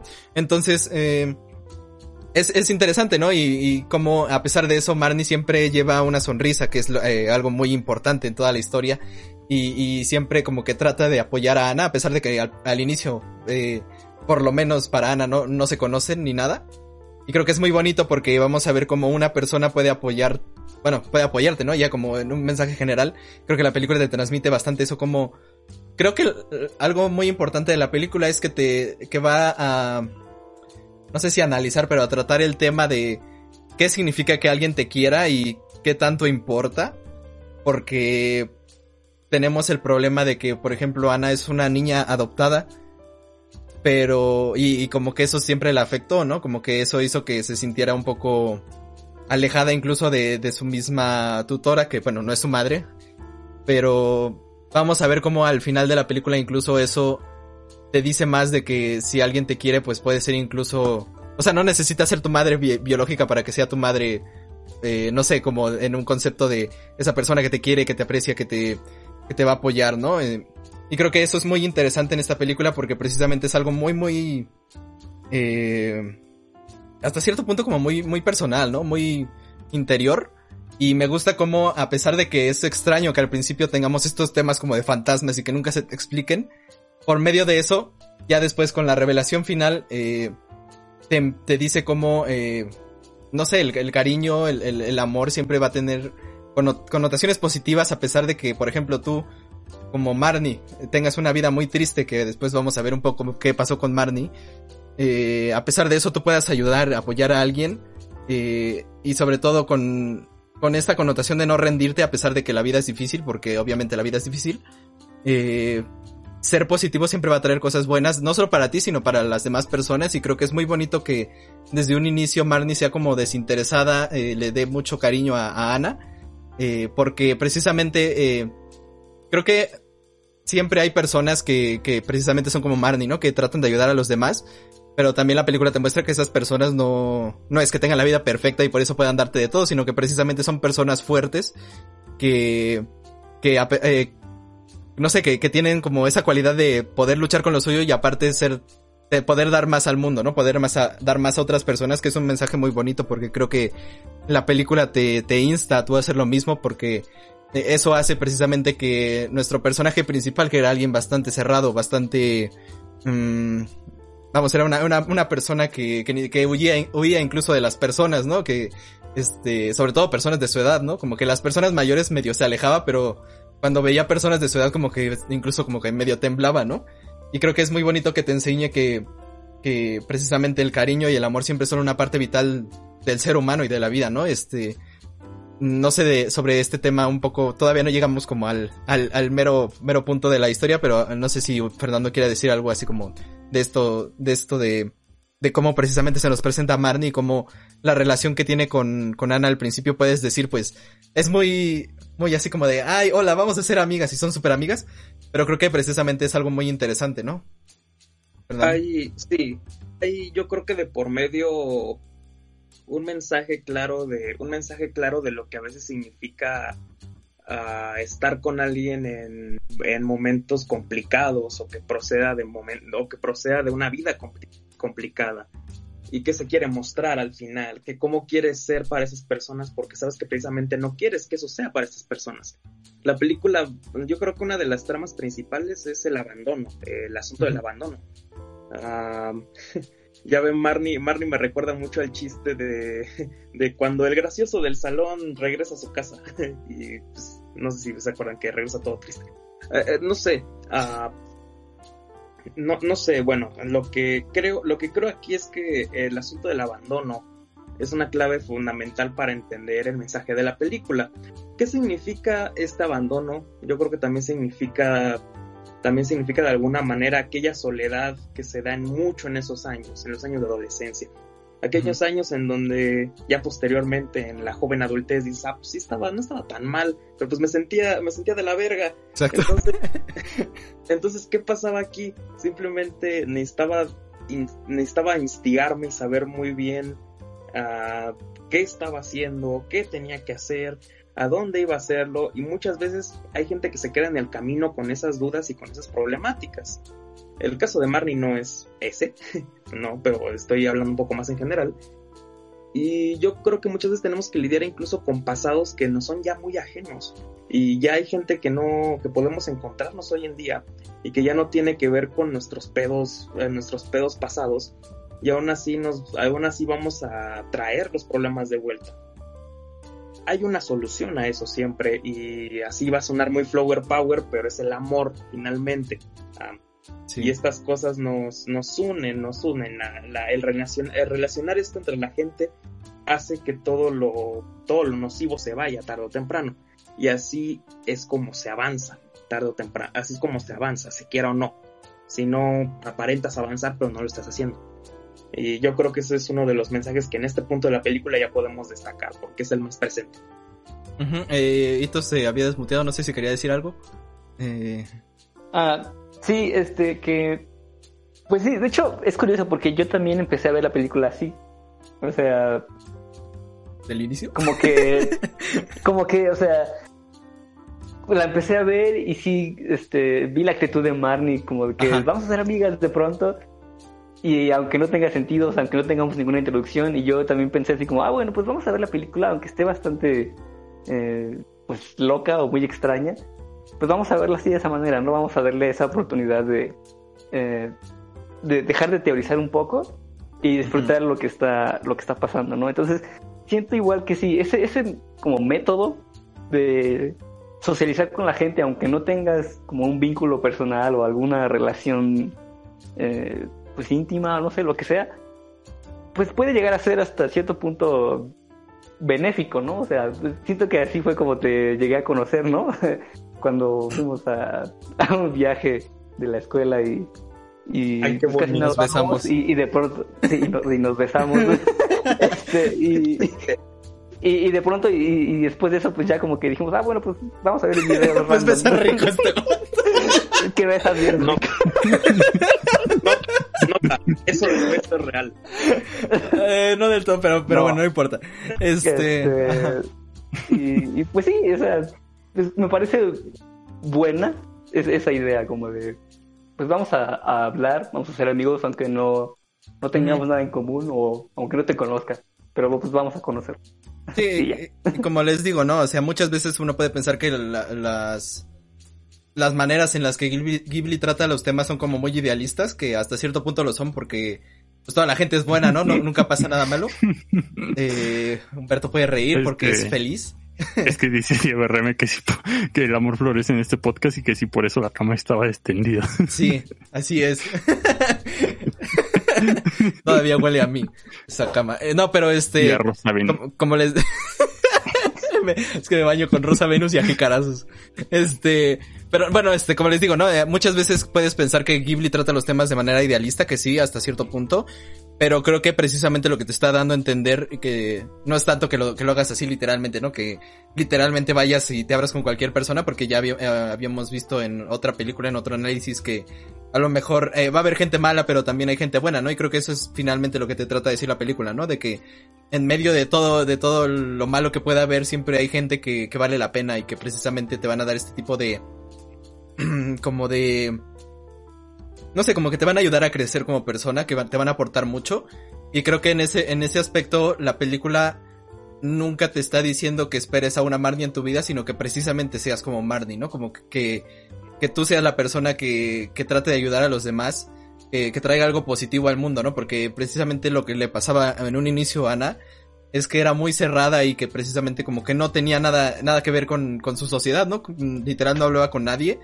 Y, era como uno, un número más, ¿no? Un cero a la izquierda, que no, que no importaba.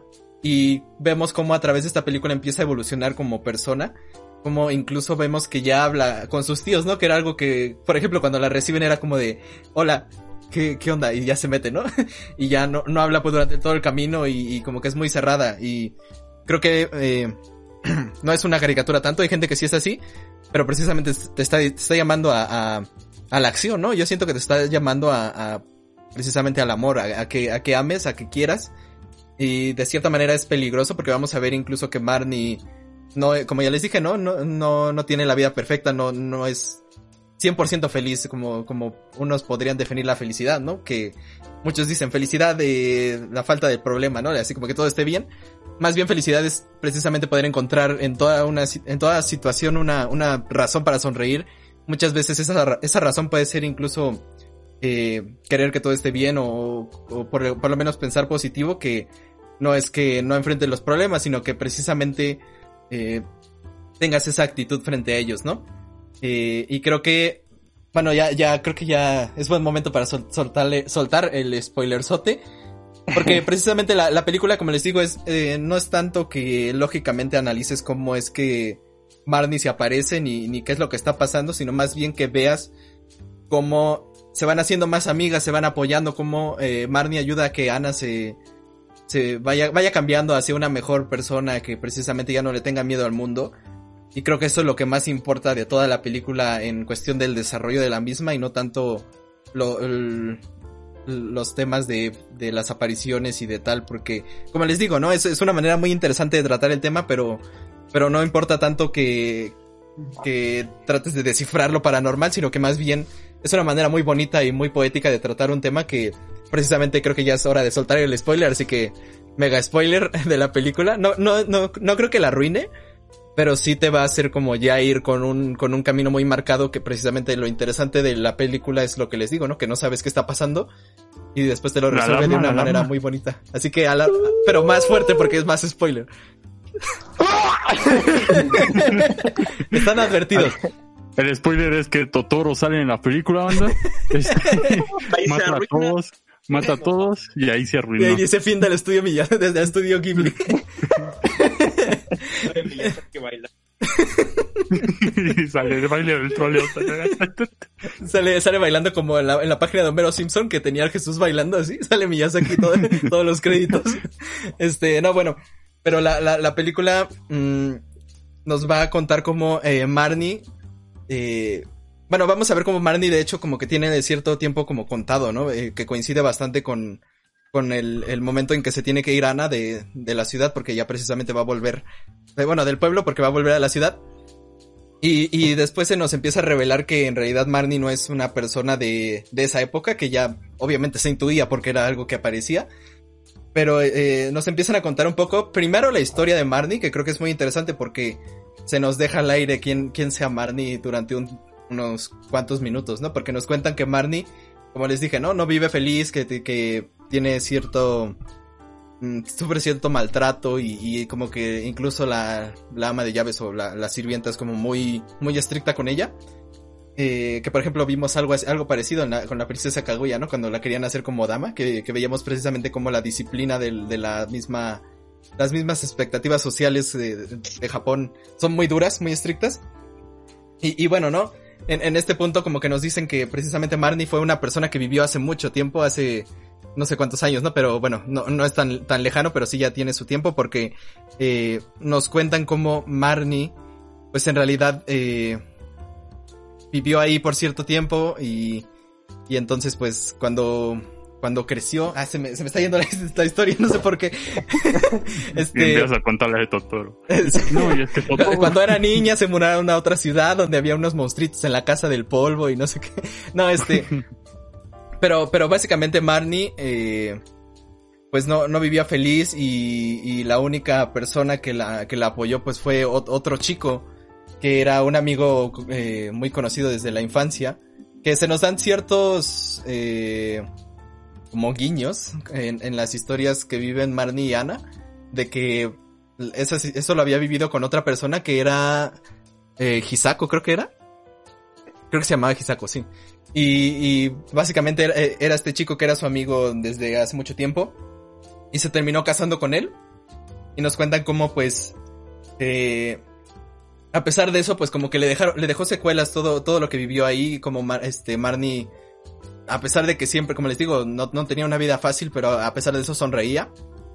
Como, eh, pues no estaba bien, ¿no? Y, cuando tuvo su, su primer hija, este, bueno, creo que su única hija, eh, pues no la pudo cuidar, ¿no? Era, era muy difícil para ella mantener como todo, todo bien, entonces la mandó a la escuela, a un instituto, y no la vio por, por muchos años y regresó hasta los 13 años, ¿no? Entonces Marnie, de cierta manera, hizo lo mismo que, que, pasó con, que le pasó a ella, que sus padres no, no la cuidaron y la dejaban ahí, que es lo que dice Fernando, que la abandonó. Y, y vemos como pues tristemente repitió la historia y ve como eh, su hija cuando ya regresa del instituto pues es una persona muy cerrada, muy este independiente, que es muy rezongona. Y, y vemos como todo esto eh, desemboca en que cuando es más grande la hija pues escapa, ¿no? Se va este, de la casa porque ya, ya quiere vivir su vida, quiere vivir como ella quiera porque nunca tuvo a su, a su madre con, con ella, ¿no? Que también murió el, el, esposo, eh, su esposo murió. Entonces, pues, tuvo una vida horrible. De hecho, la, la, la misma señora que, que, le cuenta esto a, a Ana dice que es una historia muy triste y sí lo es. Eh, porque le pasa de todo, ¿no? Este, se muere su esposo, su hija se escapa, su hija embarazada muere. Eh, este, que ya después en un, en un accidente de carro su hija muere, entonces, eh, de cierta manera, este, recuperan al bebé y ella la puede criar, pero muere, pues, básicamente de tristeza, este, como, como les digo, a pesar de, de tantas cosas malas que le pasaba, ella, eh, sonreía y de cierta manera, eh, trató de darle lo mejor a, a, a Ana, que ya se, ya se fue como el super spoiler, el que le daba eh, a la hija de su hija, le, la, la, la, cuidó, la trataba de cuidar. Y, y precisamente eh, más adelante se nos va a revelar que es, eh, Marnie era la abuela de Ana. Cómo se aparecía y esto creo que no importa mucho porque creo que esto, la película precisamente te está diciendo que incluso el espíritu de, de su abuela o, o, lo que sea eh, quiere lo mejor para, para su nieta, como eh, es, es, muy bonito, ¿no? Este, y, y creo que es interesante porque precisamente, ¿no? Eh, es una historia muy triste la que vive Marnie y a pesar de eso eh, tiene la bondad y, y la, la, esperanza de, de, poder ayudar a las personas. En este caso fue a, a su nieta que de cierta manera eh, lo que estaba pasando con Ana es que estaba reviviendo las, las vivencias de, de su abuela, ¿no? Está, estaba, son varios momentos que se nos cuenta en el, en el diario que posteriormente encuentran los que se mudan a la casa, a esta, bueno, los nuevos eh, inquilinos de esta, de esta mansión. Eh, eh, la hija de estos inquilinos encuentra el, el, diario de Marnie. Entonces vemos como Marnie, eh, a pesar de que Ana pensaba que era como una, de cierta manera, alguien imaginario, que no existía porque no sabía bien qué pasaba, eh, fue una persona real, una persona que vivió las cosas que ella estaba viviendo con, con Marnie. Y creo que a pesar de eso podemos ver cómo eh, Marnie es una persona que trataba de, dar lo mejor, de, ayudar a las personas y sobre todo a pesar de todo lo que vivió, incluso en la, que murió de tristeza, eh, quiso lo mejor para su nieta y de cierta manera como que, su, que Ana siempre se quedó con, con eso de su abuela, como que siempre la extrañó porque fue la persona que la cuidó cuando sus padres ya no estaban, porque recordemos ambos padres murieron en un accidente de, bueno, vehicular. Y y creo que es muy bonito que ese amor perdure y, y que de cierta manera incluso eh, trascienda de, de, la realidad y de las leyes de este universo. Y que la, la, abuela de cierta manera pueda ayudar a su nieta de una manera muy bonita, muy, muy personal y sobre todo de una manera que, que lo necesitaba ella, ¿no? Creo que eh, su abuela eh, fue lo mejor que le pudo pasar en la vida, literal, porque se la cambió y creo que, como les digo, esta, esta película te llama a ser como Marnie, no, no tanto a esperar a, que tu abuelita se te aparezca por ahí, sino que, este, que precisamente eh, la película te dice, mira, eh, eh, Marnie pasó por todo esto y aún así pudo cambiar algo del mundo. A, a pesar de todo lo malo que le pasó, ella siempre tuvo esperanza, siempre, siempre hizo lo bueno, siempre amó y a pesar de que su, su, vida fue muy triste, pudo cambiar el mundo, pudo cambiar el mundo de una persona, que creo que eso es muy importante y sobre todo en un nivel muy personal, yo creo que eso es algo que, que mucha gente necesita. Eh, como, no, no, es por ser este, pesimistas ni, na ni nada, ¿no? Pero el mundo es un lugar feo también, o sea, es un lugar gris, muy, muy gris. Y muchas veces hay personas que, que a lo mejor te van a, te van a traer cosas muy malas, pero precisamente la película te llama a ser una de esas personas que traen cosas buenas, ¿no? Y creo que eso es un mensaje muy bonito. Como les digo, trata mucho el tema del amor, no solo del amor eh, como puede ser entre amigos o eh, un amor de, de, de una relación de, entre iguales, así como de que tú quieres que le vaya muy bien a tu amigo y quieres que esté bien y, lo quieres mucho y por eso lo ayudas y, y, lo apoyas cuando tiene esos problemas, sino que también eh, el, el, amor eh, hacia los demás, porque también eh, Ana aprende a relacionarse con el resto de personas, incluso aprende a, a pedir perdón por su, por, por algo que incluso estaba hasta justificado, ¿no? Porque en una escena ella como que hay una, una niña que quiere como que, que Ana sea como, como más abierta y que quiere que sea más feliz y entonces, no, vamos a hacer esto, vamos a hacer aquello y le dice, cállate cerda, ¿qué? Cerda sucia o algo así, ¿no? cállate, cállate marrana, ¿no? Básicamente, porque estaba gorda. Puerca. Sí, algo así. Le dice buta, que es puerco en, in- en, en inglés, en japonés. Eh, y, y entonces, eh, de cierta manera, como que también eh, ella la forzó, pero, pero aún así aprende a pedir perdón porque no quiere que quede ningún rencor. Entonces, es, de cierta manera, Ana aprende a querer. eh, a pesar de que ella no recibió ese cariño de, de personas tan importantes como pueden ser los padres, porque no los tuvo. Y eh, se cerró mucho tiempo a, a- recibir y a dar amor y creo que eso cambió en la película. Y también, como les digo, el, el amor hacia alguien que... eh, no sé, la, la importancia del cariño que puede tener eh, de una persona muy importante que a lo mejor para ella no era su madre en un inicio, pero como puso aquí Humberto en, el chat de Discord que en donde hablamos, eh, madre no es la que te engendra, eh, bueno, él dijo que es lo que te voy a partir, pero este, pues madre es que es alguien, es quien te va a cuidar, eh, o un familiar, o alguien que te importe mucho, tu- tus padres, por ejemplo, no, no es tanto alguien que te, que sea biológicamente esa persona, sino precisamente alguien que, que te instruya en la vida, que te, que te, con cariño te diga qué es lo que hay que hacer, eh, por lo menos te, te instruya que hagas lo que tú quieras y, que con ese mismo cariño te, te corrija a veces, por ejemplo, ¿no? Entonces, creo que es muy bonito el, el mensaje, es muy, muy trascendental y como les digo, la manera de tratarlo es interesante porque no es como, por lo menos yo, si Ghibli tratara este tema, por lo menos Miyazaki, lo haría de una manera totalmente distinta y es algo que destaca en el inicio, ¿no? Esta película no es, o sea, tiene temas sobrenaturales, pero no son fantasiosos ni, ni mágicos ni fantásticos como, no sé, este, Castillo Vagabundo o el, mismo viaje de Chihiro, ¿no? Que, que es, este, está lleno de, de seres fantásticos, que, que a lo mejor ves lo, lo bello, lo bonito de, de a pesar de todas las personas que están ahí, todos los monstruos y todo esto, pues a lo mejor hay, hay monstruos buenos y esto no. En este caso es muy, eh, ¿cómo decirlo? Muy, muy con los pies en la tierra.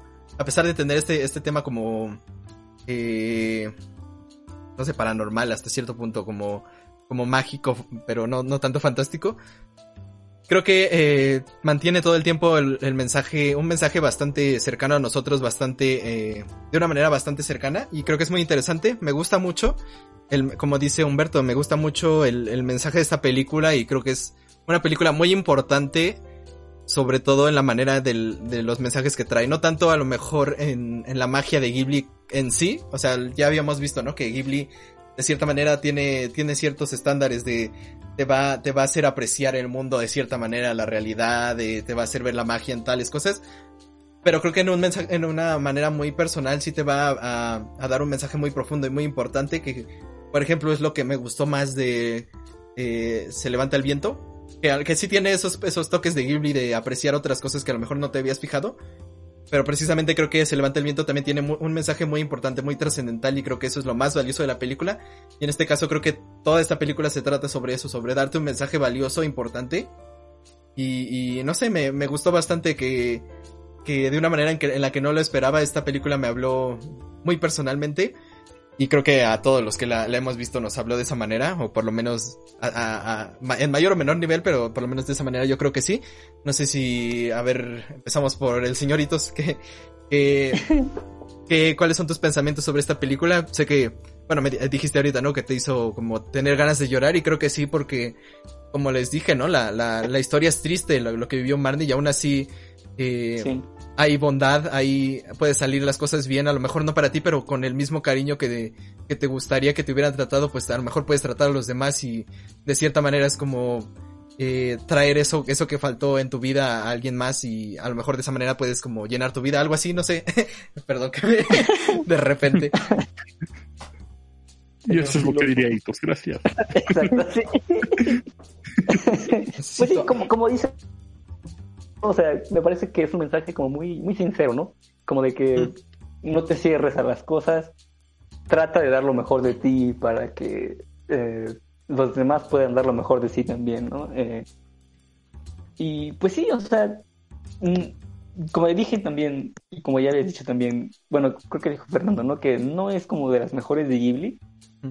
pero sí es como de las más interesantes, ¿no? Como de las más eh, bonitas, eh, o que tiene un mensaje un poco más serio, o hasta cierto punto como más relevante, ¿no?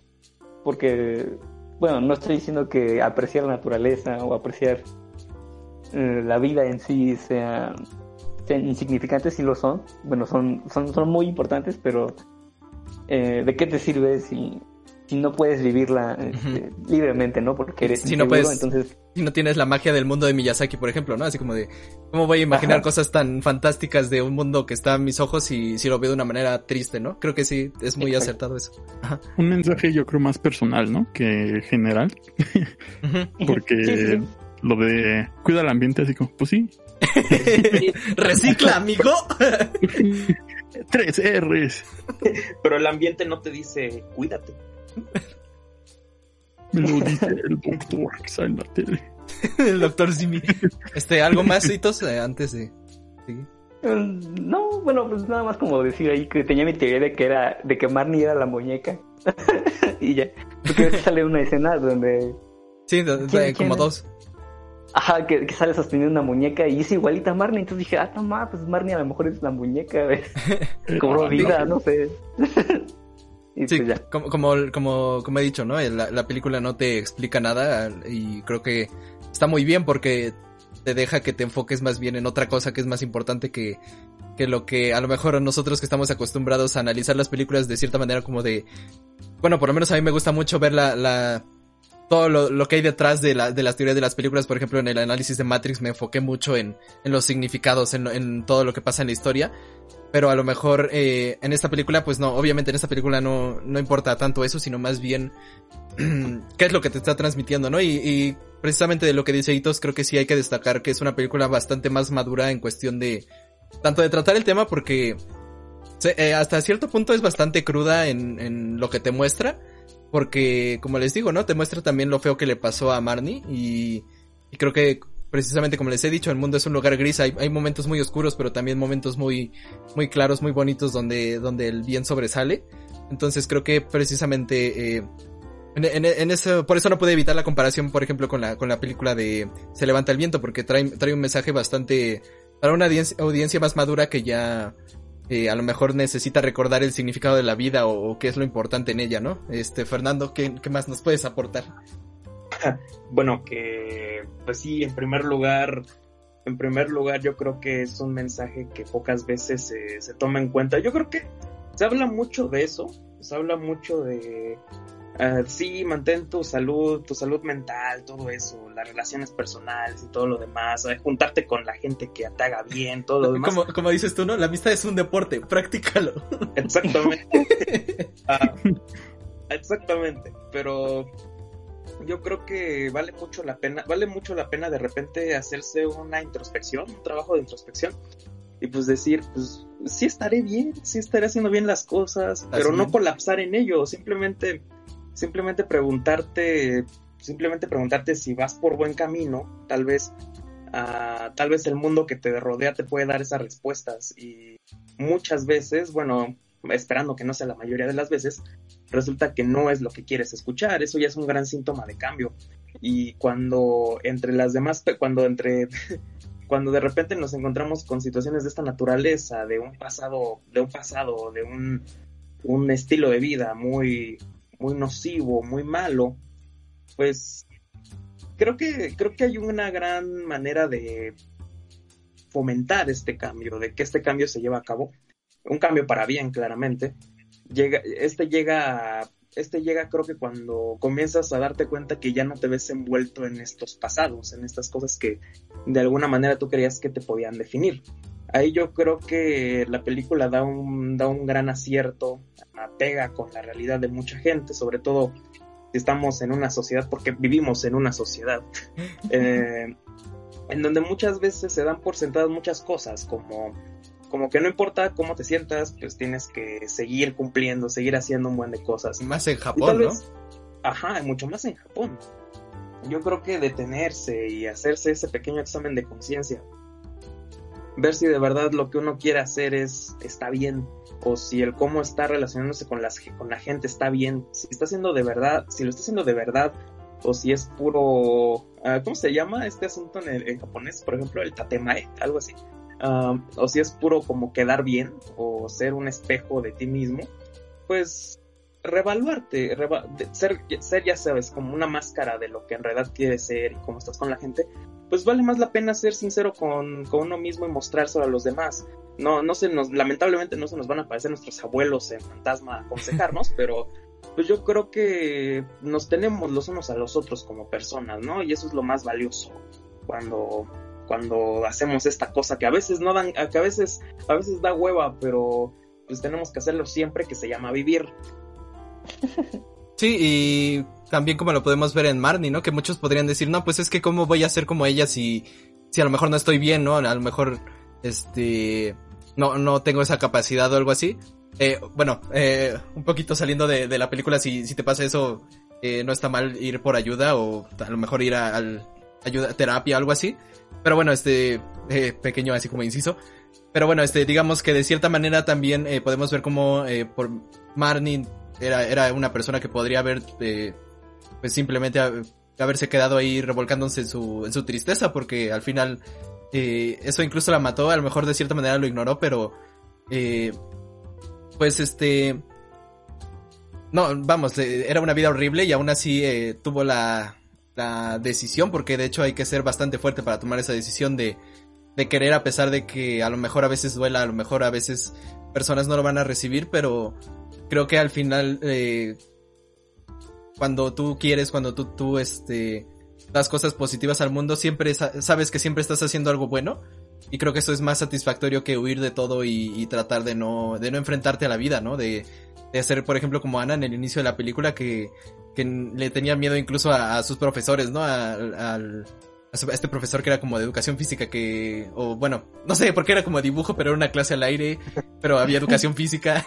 bueno, digamos que incluso esas personas que técnicamente, eh, pues deberías de, por, aunque sea por mero compromiso, deberías de ser como un poco más, este, más sencillo hablar con ellos o algo así. Sí. Eh, al final, ¿qué, ¿qué, es lo que verdad de verdad importa, no? Y que a lo mejor, eh, incluso Marnie eh, murió sin ningún arrepentimiento. A pesar de todo lo que le pasó, creo que Marnie pudo eh, vivir su vida eh, sabiendo que hizo algo bueno. Incluso después de, de que murió eh, hizo algo bueno. Entonces es, es un mensaje muy bonito. Eh, ¿Querías decir algo, Fernando? Sí, sí, sí, que hay algo muy cierto, que todos hemos sido, todos hemos sido en algún momento una Ana. Pero yo creo que también todos estamos en, en todos, todos tenemos la posibilidad de ser una Marnie también. Eso es algo que la película también te puede enseñar, que a pesar de que estés lo más Ana posible, o incluso pasado de, o incluso en el pasado de modo lo que sí puedes hacer es estar en su papel, es, es, caer en su papel para ayudar a quien sepas que puede estar en un lugar en donde te hubiese gustado que te ayudaran en, su, mejor, en, su, en tu peor momento. Eso es algo que dice la película. Ya ves, como decía José José, muchos sabemos querer, pero pocos sabemos amar. sí. Y, y, bueno, este, sí, yo también creo que es una manera muy positiva de vivir, de hacerlo, bueno, el, el este, ¿cómo era? El de, el de Kant, el imperativo, ¿cómo, cómo, cómo se llama? eh, se me fue, se me fue, que haga, hagas lo que a ti te gustaría que te hicieran. Eh, ah, eso. eso, como se le conoce en la filosofía, eso, el DC. este, imperativo categórico. Ajá, imperativo categórico. Eh, que creo que es una, una manera que por lo menos a mí también me gusta aplicar, que es hacer lo que a ti te gustaría que te hicieran y creo que muchas veces nosotros, eh, a lo mejor pasamos por cosas feas y, y, dices, pues, me hubiera gustado que hubiera una persona que por lo menos me hubiera preguntado cómo estaba, ¿no? En, en sinceramente, ¿no? Me hubiera preguntado cómo estaba y a lo mejor en ese momento necesitaba hablar pues precisamente eh, si sufriste algo así, pues qué mejor que ser esa persona que pregunta cómo está la gente, ¿no? Que de verdad se importe, le importe las personas en un nivel personal, creo que es algo que, que se ve poco tristemente, pero también que por eso vale mucho cuando, cuando lo hace alguien. Y eso es un, esta, es un gran llamado, ¿no? Eh, lo, que te da esta película. Eh, personalmente me gustó mucho, como les digo, no creo que sea la película, la mejor película de Ghibli en, en, en total, así como de, en conjunción con la animación, con el tema que se trata, lo que te transmite. Pero sí creo que es una de las películas que más, de hecho, probablemente sea el análisis más largo que hemos hecho, o el, bueno, el comentario, lo que sea más largo que hemos hecho de Ghibli. Pero me gustó mucho que Ghibli se haya querido despedir con, con, un, con algo tan profundo. Sobre todo que un director que no es Miyazaki haya podido dar una película tan importante, a lo mejor no tanto a nivel comercial, que sí tuvo cierta repercusión, pero a un nivel eh, personal creo que es muy importante, muy, muy bonito. Como les digo, es algo muy, muy maduro, eh, en cuestión de que es una visión de que se ve que es alguien que quiere que, que vivas una vida que, que aporte algo, que sea positiva y que sobre todo no te dé arrepentimientos al final de ella, ¿no? Y creo que traer algo bueno en este mundo es siempre es algo, algo muy bonito y como me gustaría también eh, de cierta manera cerrar esto con una frase que el mismo Miyazaki dijo, ¿no? Que a él le gustaba hacer películas que cambiaran el mundo. Eh, a pesar de que a lo mejor al final no hiciera nada la película, que, no cambiara nada, el, simple hecho de que él, la hiciera tratando de cambiar el mundo lo era todo, porque al final eh, a alguien, a una persona o a quien sea que le llegara el mensaje le iba a cambiar su mundo y creo que esto es algo muy bonito. Y entonces pues creo que sí, este, a veces eh, por mismas cuestiones de, cómo es la sociedad del mundo y todo esto, a lo mejor te cerraste. Creo que nunca es mal momento para, para pensar en, en, que todo puede salir mejor y que mejor que ser un agente de cambio para algo, algo bueno. Me gustó mucho esta película en ese punto y podría seguir hablando de ella horas y horas, pero bueno, creo que ya lo, lo más importante se mencionó y no sé si eh, para cerrar alguien quiera decir algo. Yo. Ajá. Eh, no es Totoro. Increíble. Y como, como no, no fue algo que tampoco es Totoro, es, es, la siguiente sección, así que mejor eh, pasemos un poco con, con el señor Fernando para que nos siga hablando de cosas interesantes. Y nada, pues sean buena gente, este, que mala gente hay en mucho, en todos lados y hay mucha, eh, así que nada, este, qué mejor que ayudar y pasemos a, a nuestra siguiente sección con el señor Fernando.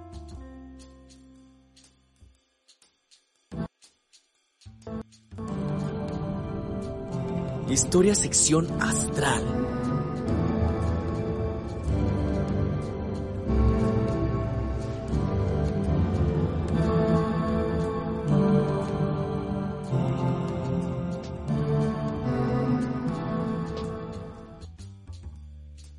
Hola, bueno, muy buenas, muy buenas noches a todo el mundo.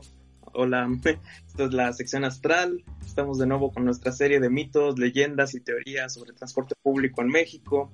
Estamos con nuestra, con la primera parte que es el metro y vamos a continuar con, vamos a continuar con la, con esta teoría, con una pequeña, una pequeña anécdota, uh, leyenda, entre comillas, teoría de conspiración, que se engloba mucho con lo que llegamos a ver en nuestros viejos capítulos de Icebergs.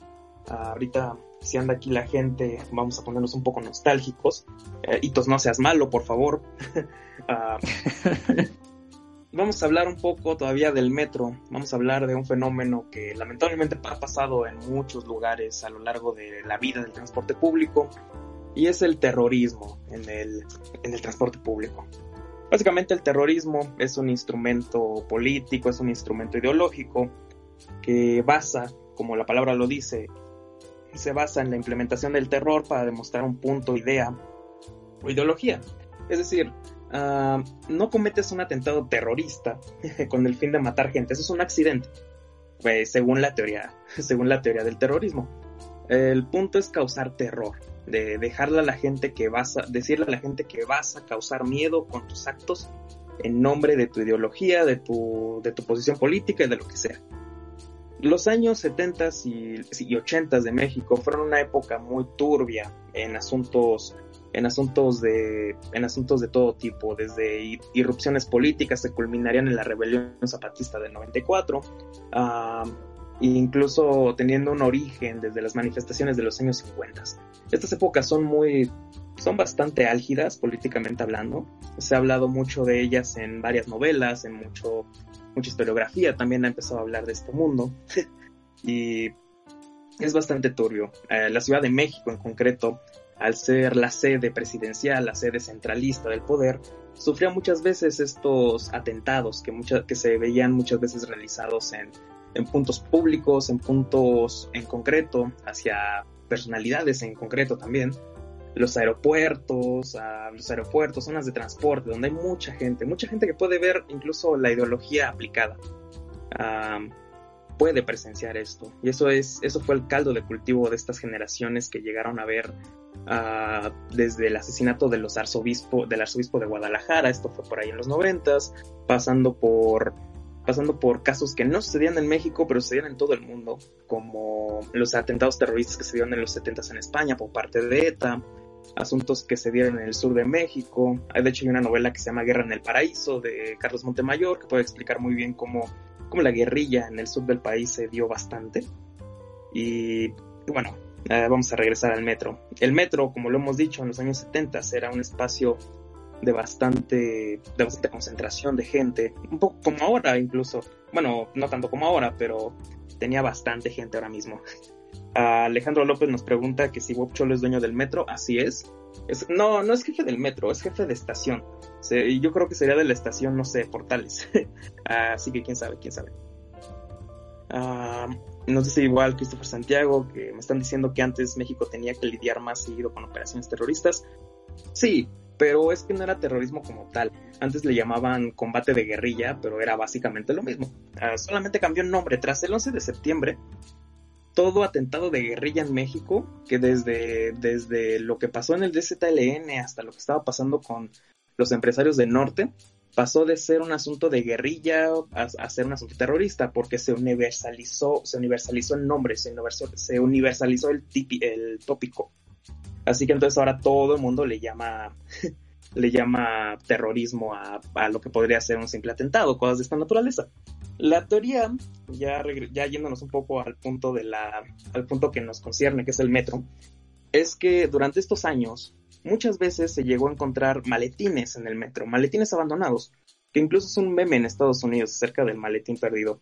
Ah, ah, ahora lo que yo pregunto Ahora lo que yo me gustaría saber justo ahora es cómo se llevó a documentar esto. Las principales fuentes para hablar de este asunto son los periódicos de nota roja que siempre tenían este asunto como de maletín olvidado en el metro Valderas, cosas así. Hay muchos, hay muchos acervos archivísticos de periódicos sobre todo en los que se ve esta noticia. Es muy, es muy curioso ver cómo ver cómo las portadas de la nota roja son así, siempre tienen el Eros y el Thanatos, desde antes lo eran, o sea, sale así como sale así como de tal, tal cosa, tal cosa, y no las vamos a mencionar aquí, claro, pero ah, son muy, son muy curiosas y no las vean.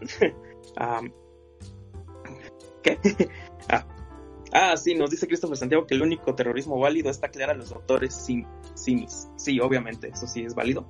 Pero bueno, regresando a esto, estos maletines se encontraron al menos en 10 casos eh, durante, durante una época un poco larga, de 1979 a 1989, 10 años en concreto, se encontraron, se encontraron en las siguientes estaciones, estación Zócalo, estación, estación Cuatro Caminos, estación, estación Bellas Artes, Bellas Artes línea, línea, línea 8, Ah, también se encontró en la estación, también se encontraron en la estación Viaducto, que Viaducto fue una estación que también sufrió un accidente casualmente eh, en el año 76, creo, no, no recuerdo muy bien. Ah, también se encontraron en la estación Pino Suárez, en la estación Merced se encontraron dos, y también se encontró en la estación Candelaria y en la estación Balbuena. Eh, en estas estaciones es donde se ha documentado que hubo este asunto de los maletines, de maletines abandonados con tendencia a ser posibles bombas. Aquí la leyenda dice que realmente era un gracioso que quiso hacer eso durante mucho tiempo. La teoría se pone interesante aquí, cuando nos dicen que esto básicamente fue un intento fallido de hacer psicosis colectiva para un asunto de, de un asunto de control social. Bueno, ya sabemos, hoy en día somos generación pandemia, bueno, así van a decirnos. Y ya sabemos que el asunto de control social pues ya es un tópico que hasta rebasa nuestras, nuestra, nuestra capacidad de, de resistir darle un zape a la gente. Entonces, lo que pasaba en esta época, y se teoriza mucho, es que el gobierno deliberadamente uh, contrataba gente que mandaba hacer esto para causar un poco de pánico colectivo. El asunto de las bombas nunca fue tan grande como lo sería en Estados Unidos post 11 de septiembre.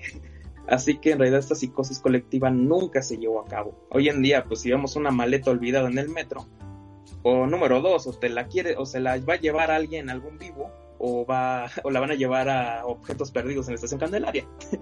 Ah, no, no pasa de eso. O quién sabe, hoy en día no, no estamos diciendo nada, pero este, este, este, asunto es medio, este asunto es medio extraño porque en esta época realmente no pasaba, pero las noticias lo agrandaron demasiado.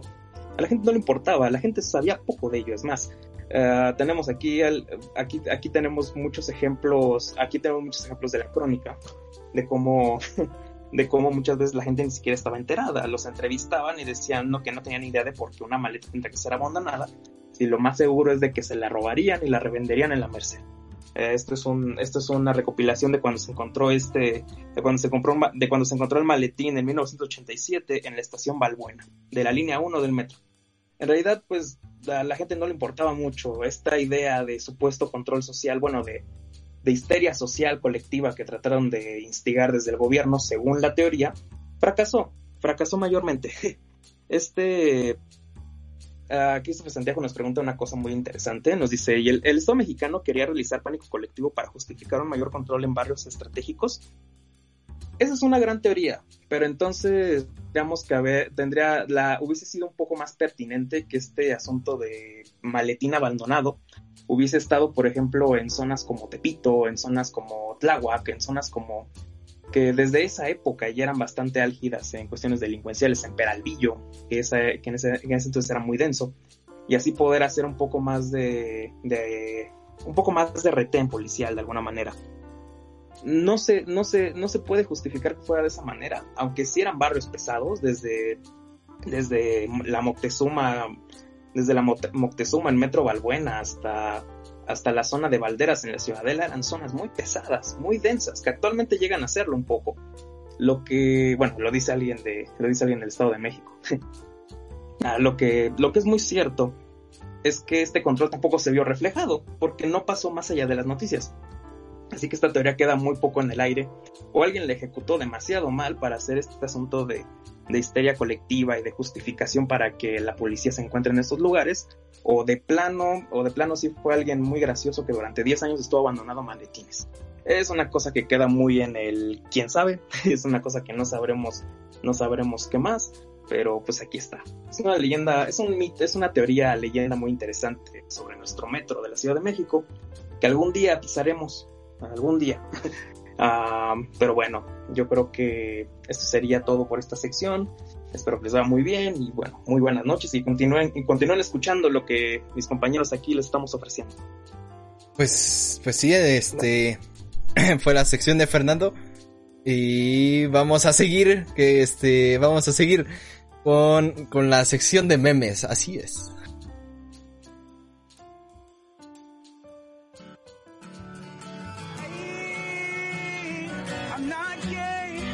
Memes.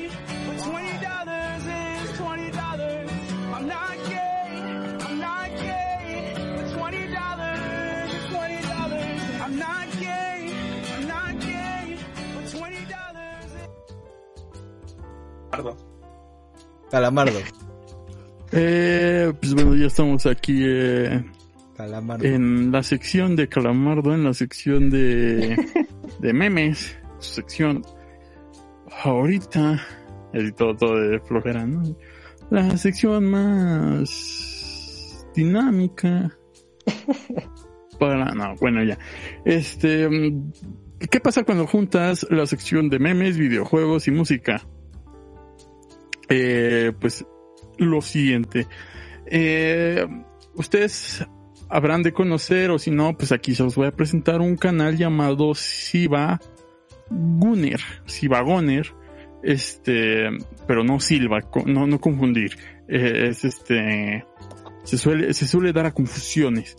Eh, pues este canal de YouTube eh, es una parodia musical, es un grupo que hace parodias musicales a un canal llamado Hilva Soner, que es tal cual este, pues las letras cambiadas, ¿no? La G y la S que pues son igual de ellos mismos, entonces como que se parodian a ellos mismos.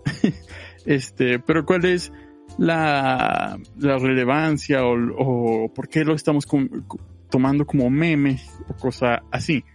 Pues digamos que estos, que el canal de Gil Basoner, el original, eh, se trata básicamente de que suben eh, rips de la música de videojuegos en una alta calidad. Eh, este, digo de videojuegos porque es lo que más suben, pero han llegado a subir de animes o de alguna película, pero se, especifica más que nada que son en videojuegos. Entonces, pues ellos suben así esta alta calidad. Sin embargo, el otro canal, para confundir, hace lo mismo. Sin embargo, que modifica estas canciones para que eh, sean otras. Por ejemplo, tenemos el tema, el Athletic Theme de Super Mario World, que es cuando vas ahí con el Yoshi. Y pues el canal de Gilba Soner lo tiene tal cual es la canción y el de, y el de Silva Bonner lo tiene, pues em, empieza a sonar y de repente cambia a, a la canción de Witch Doctor, pero con la misma, con el mismo, eh, con la misma tonada de, de la de Super Mario World. Entonces así hay varios ejemplos.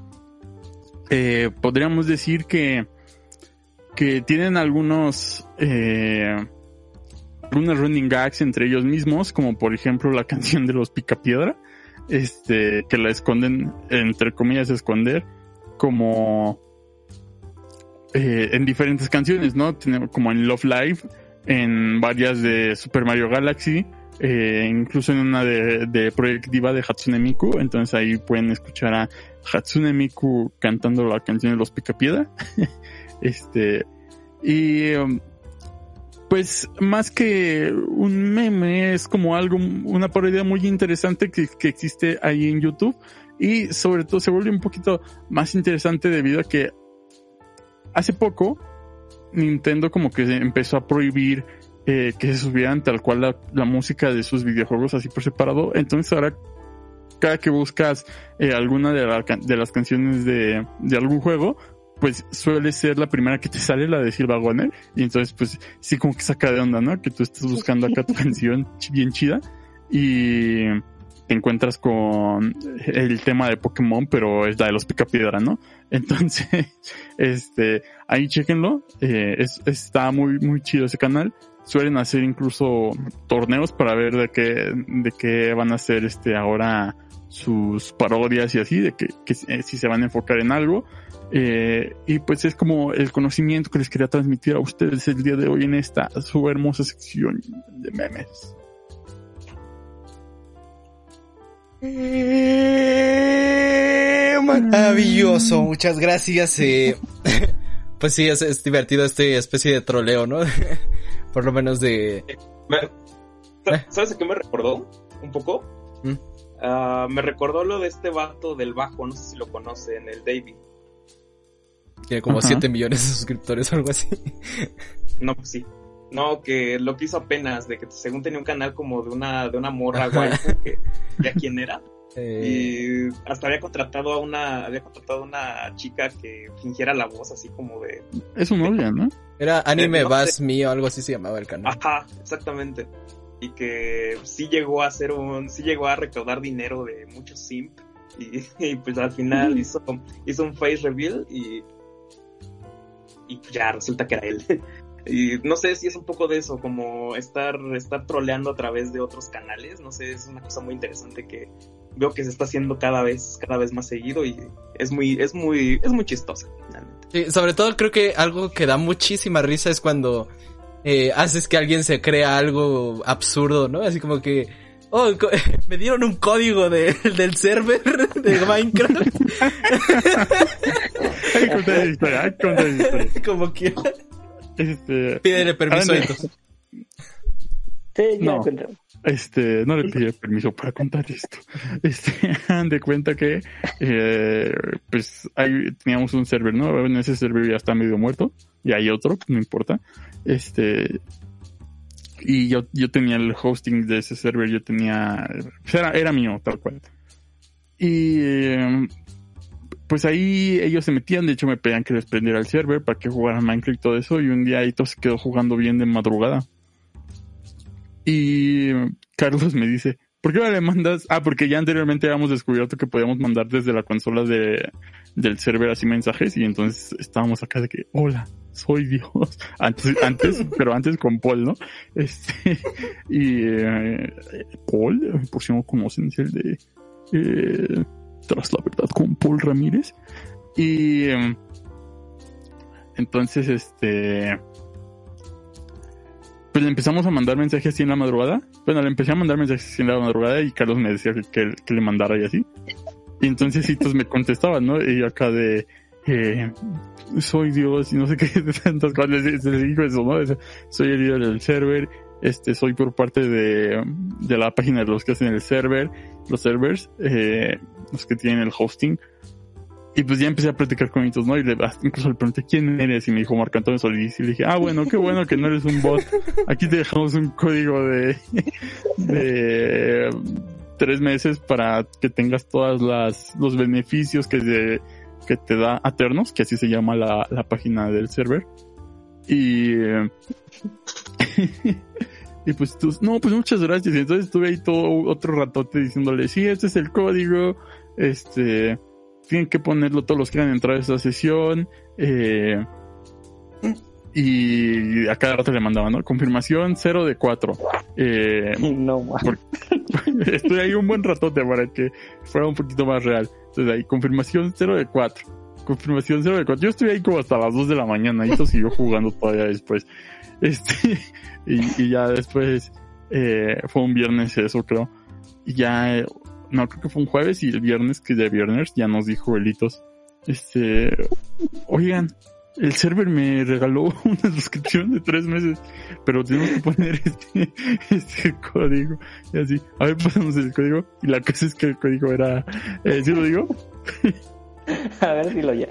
Era 1705-51MP, que ya si lo traduces, entre comillas, pues dice hitos simp, pero nunca se dio cuenta y él estaba bien emocionado con nosotros. Y es que vamos a tener tres meses de aternos y no sé qué. Eso, ya esa fue la, la gran troleada y nos dice Alejandro López que como que hay otro, sí, es que el otro lo se murió, el otro se ve, le pasaron cosas. Yo no tuve nada que ver. No, no, nada que no ver. tuve nada que ver, ¿no? Échenle la culpa a Paul. Pero bueno, como decías, Bueno, es muy gracioso, este bro. episodio. Es muy gracioso en, eh, hacer que alguien crea que algo es verdad. Y, cuando es algo muy absurdo, pero lo haces de cierta manera que sea verosímil. Y creo que es- sería muy gracioso. ¿no? De seguro hay comentarios de gente en esos videos de ¿Qué? ¿Cómo que está esta canción en el Project Diva de, de los Picapiedra? y, y nada, está, está chido. ¿Qué? Está chidito. Ok. Pero bueno, este, algo que sí se está acabando y no es una broma es este episodio.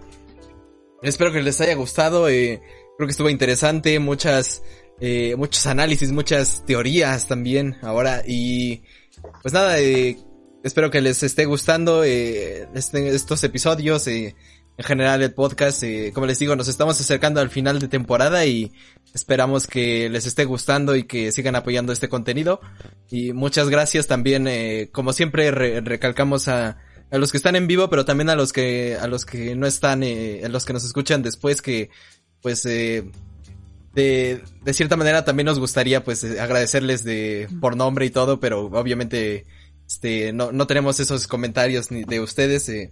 Pero bueno, si algún día se, pudieran pasar aquí en vivo en, YouTube y en Twitch, pues aquí con mucho gusto los vamos a saludar, pero bueno, este, de todas maneras, muchas gracias por, escucharnos, por vernos y, por todos esos eh, comentarios y cosas que, nos dicen este pues en, en cada directo y por estar ahí eh, apoyándonos. No sé qué este más quiera decir el señor Humberto, quienes estuvieron también. Ah, así es, pero antes comentan, bueno, comentan el hashtag por compra por chiquito. Este, sigue en pie, sigue en pie. Este, y Alejandro López dice, Hitos tiende la maldita cama o Fernando tendrá que hacerlo. Este, eh, como reiterando lo que dijo Carlos, muchas gracias por eh, apoyarnos, por eh, pasarse a ver los streams de vez en cuando, eh, ver los videos, ver, ver los, lo- el, el mítico clip de la cama. Este, y también gracias a los que se han pasado en este episodio aquí en vivo. Recuerden que si, si comentaron aquí en, en cualquiera de las transmisiones en vivo, que tanto en Twitch como en YouTube, pues, se les va a agradecer personalmente. Muchas gracias a Colatraumara, Spin Master 2, Coqueta Vidal, Diego RM, César Mondragón, invirtiendo en mis recuerdos de Ramírez, Christopher Santiago, Alejandro López, Eduardo 2.0 y Enrique Iglesias. Este, muchas, muchas gracias. Eh, ya ando en los preparativos del de, episodio 75. Recuerden, eso va a ser un especial. Este, y pues espero que les vaya a gustar porque me voy, a esforzar, me voy a esforzar que chido el, toda la edición. Este, y pues nada. Muchas gracias. Muy bien, muy bien, eh, señor Toris, algo más que decirnos en, en este episodio, en esta semana. ¿Qué, ¿Qué mensaje nos dejas para el resto de la semana, Toris? Que, que duerman bien, no se desvelen. y para, para pues, tener energía, ¿no? Y es que pasa, ¿no? En, en estos tiempos que no tienes nada que hacer, Sí. como que no te da sueño. Pero, pero no, no, no, no se hagan ese mal hábito. Y ya. Muy bien. Muchas gracias. Sí, este, agarren cierta rutina, aunque sea de, de despertarse a cierta hora y desayunar a cierta hora, ya es como bastante, te ayuda bastante a no dormirte a las 4 de la mañana jugando Minecraft como lo hemos hecho Hitos y yo varias veces. y porque al final sí te termina amolando bastante durante el día. Pero bueno, alguien que no está tan amolado todavía, el señor Fernando, que este, ¿qué nos puedes decir? ¿Qué más nos puedes transmitir esta semana, este día? No, pues que me hubiese gustado escuchar el mensaje de Toris hace unos días, porque ya estoy también ya bien cansado, pero pues aquí estamos, aquí. El podcast es para relajarse, es para pasarla chido y pues aquí andamos también, eso es muy bueno.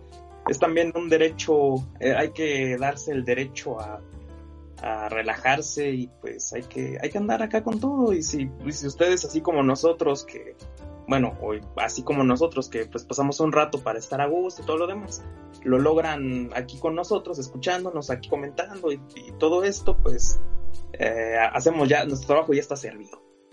Y pues nada más, que se la pasen muy bien esta semana, cuídense que todavía hay pandemia, ya no les dicen que no salgan de casa, sino que ahora salgan con bocas, así cuídense al menos de esa manera.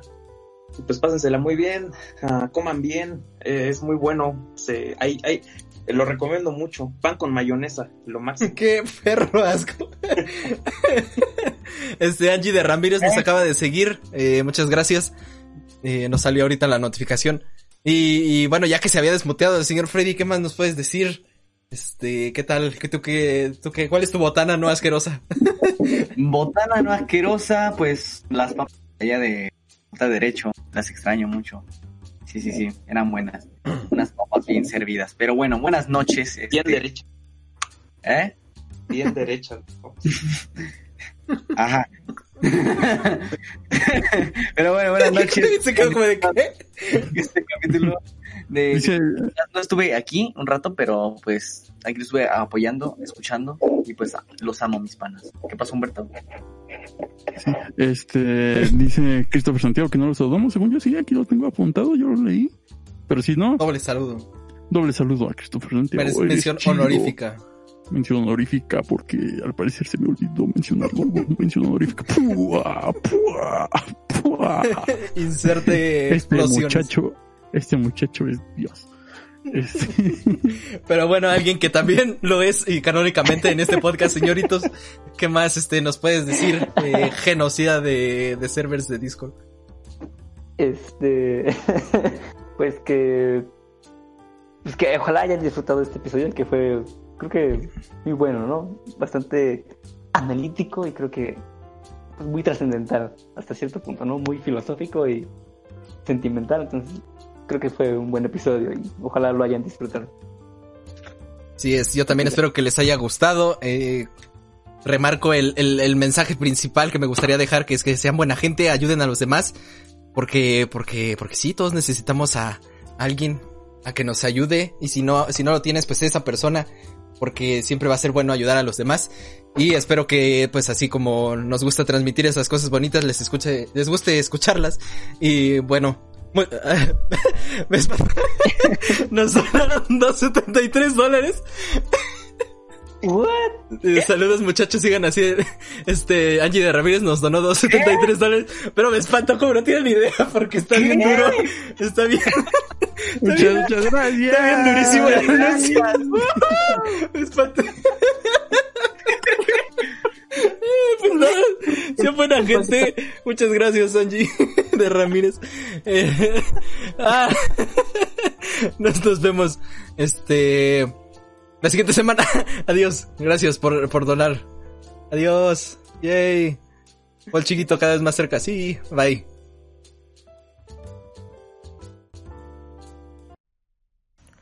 ¿Te gustó el podcast? Recuerda seguirnos en nuestras redes sociales como Culto Podcast. Nos vemos en la siguiente semana. Gracias por oír.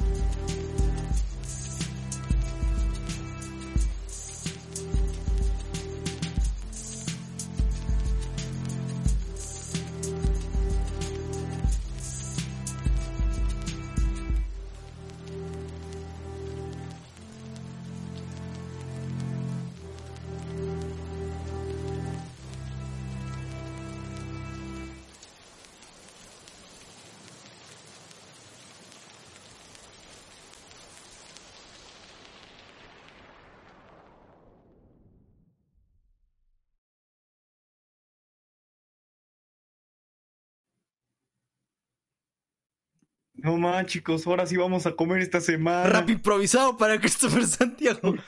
Christopher Santiago, gracias eh, por estar ahí. Sí, No eh, no es Viago. se. Este, se llama No Christopher saludé, Santiago, eh. Sailor Mars. No lo rifa saludé, no lo saludé. eh, siempre No lo saludé, más, más. voy a comer. Yeah, Mr. Trio No Fast Chick Full saludé, sí Remix. voy a yeah, comer. Pitbull. No igual. saludé, se me olvidó. Voy a comer. Release de Snyder Cut. ¿La lista de Snyder Cut? Sí, salió. No, les iba a decir, ah, ¿han visto The Room o The Disaster Artist? Qué, qué- gran sección Ah, extra. de ¿Ya acabó? Oh, ok, voy a cortar. Adiós. Ah, no. No, pues. Adiós. De nada por ¿Han esto. visto The Room? The Room is on fire.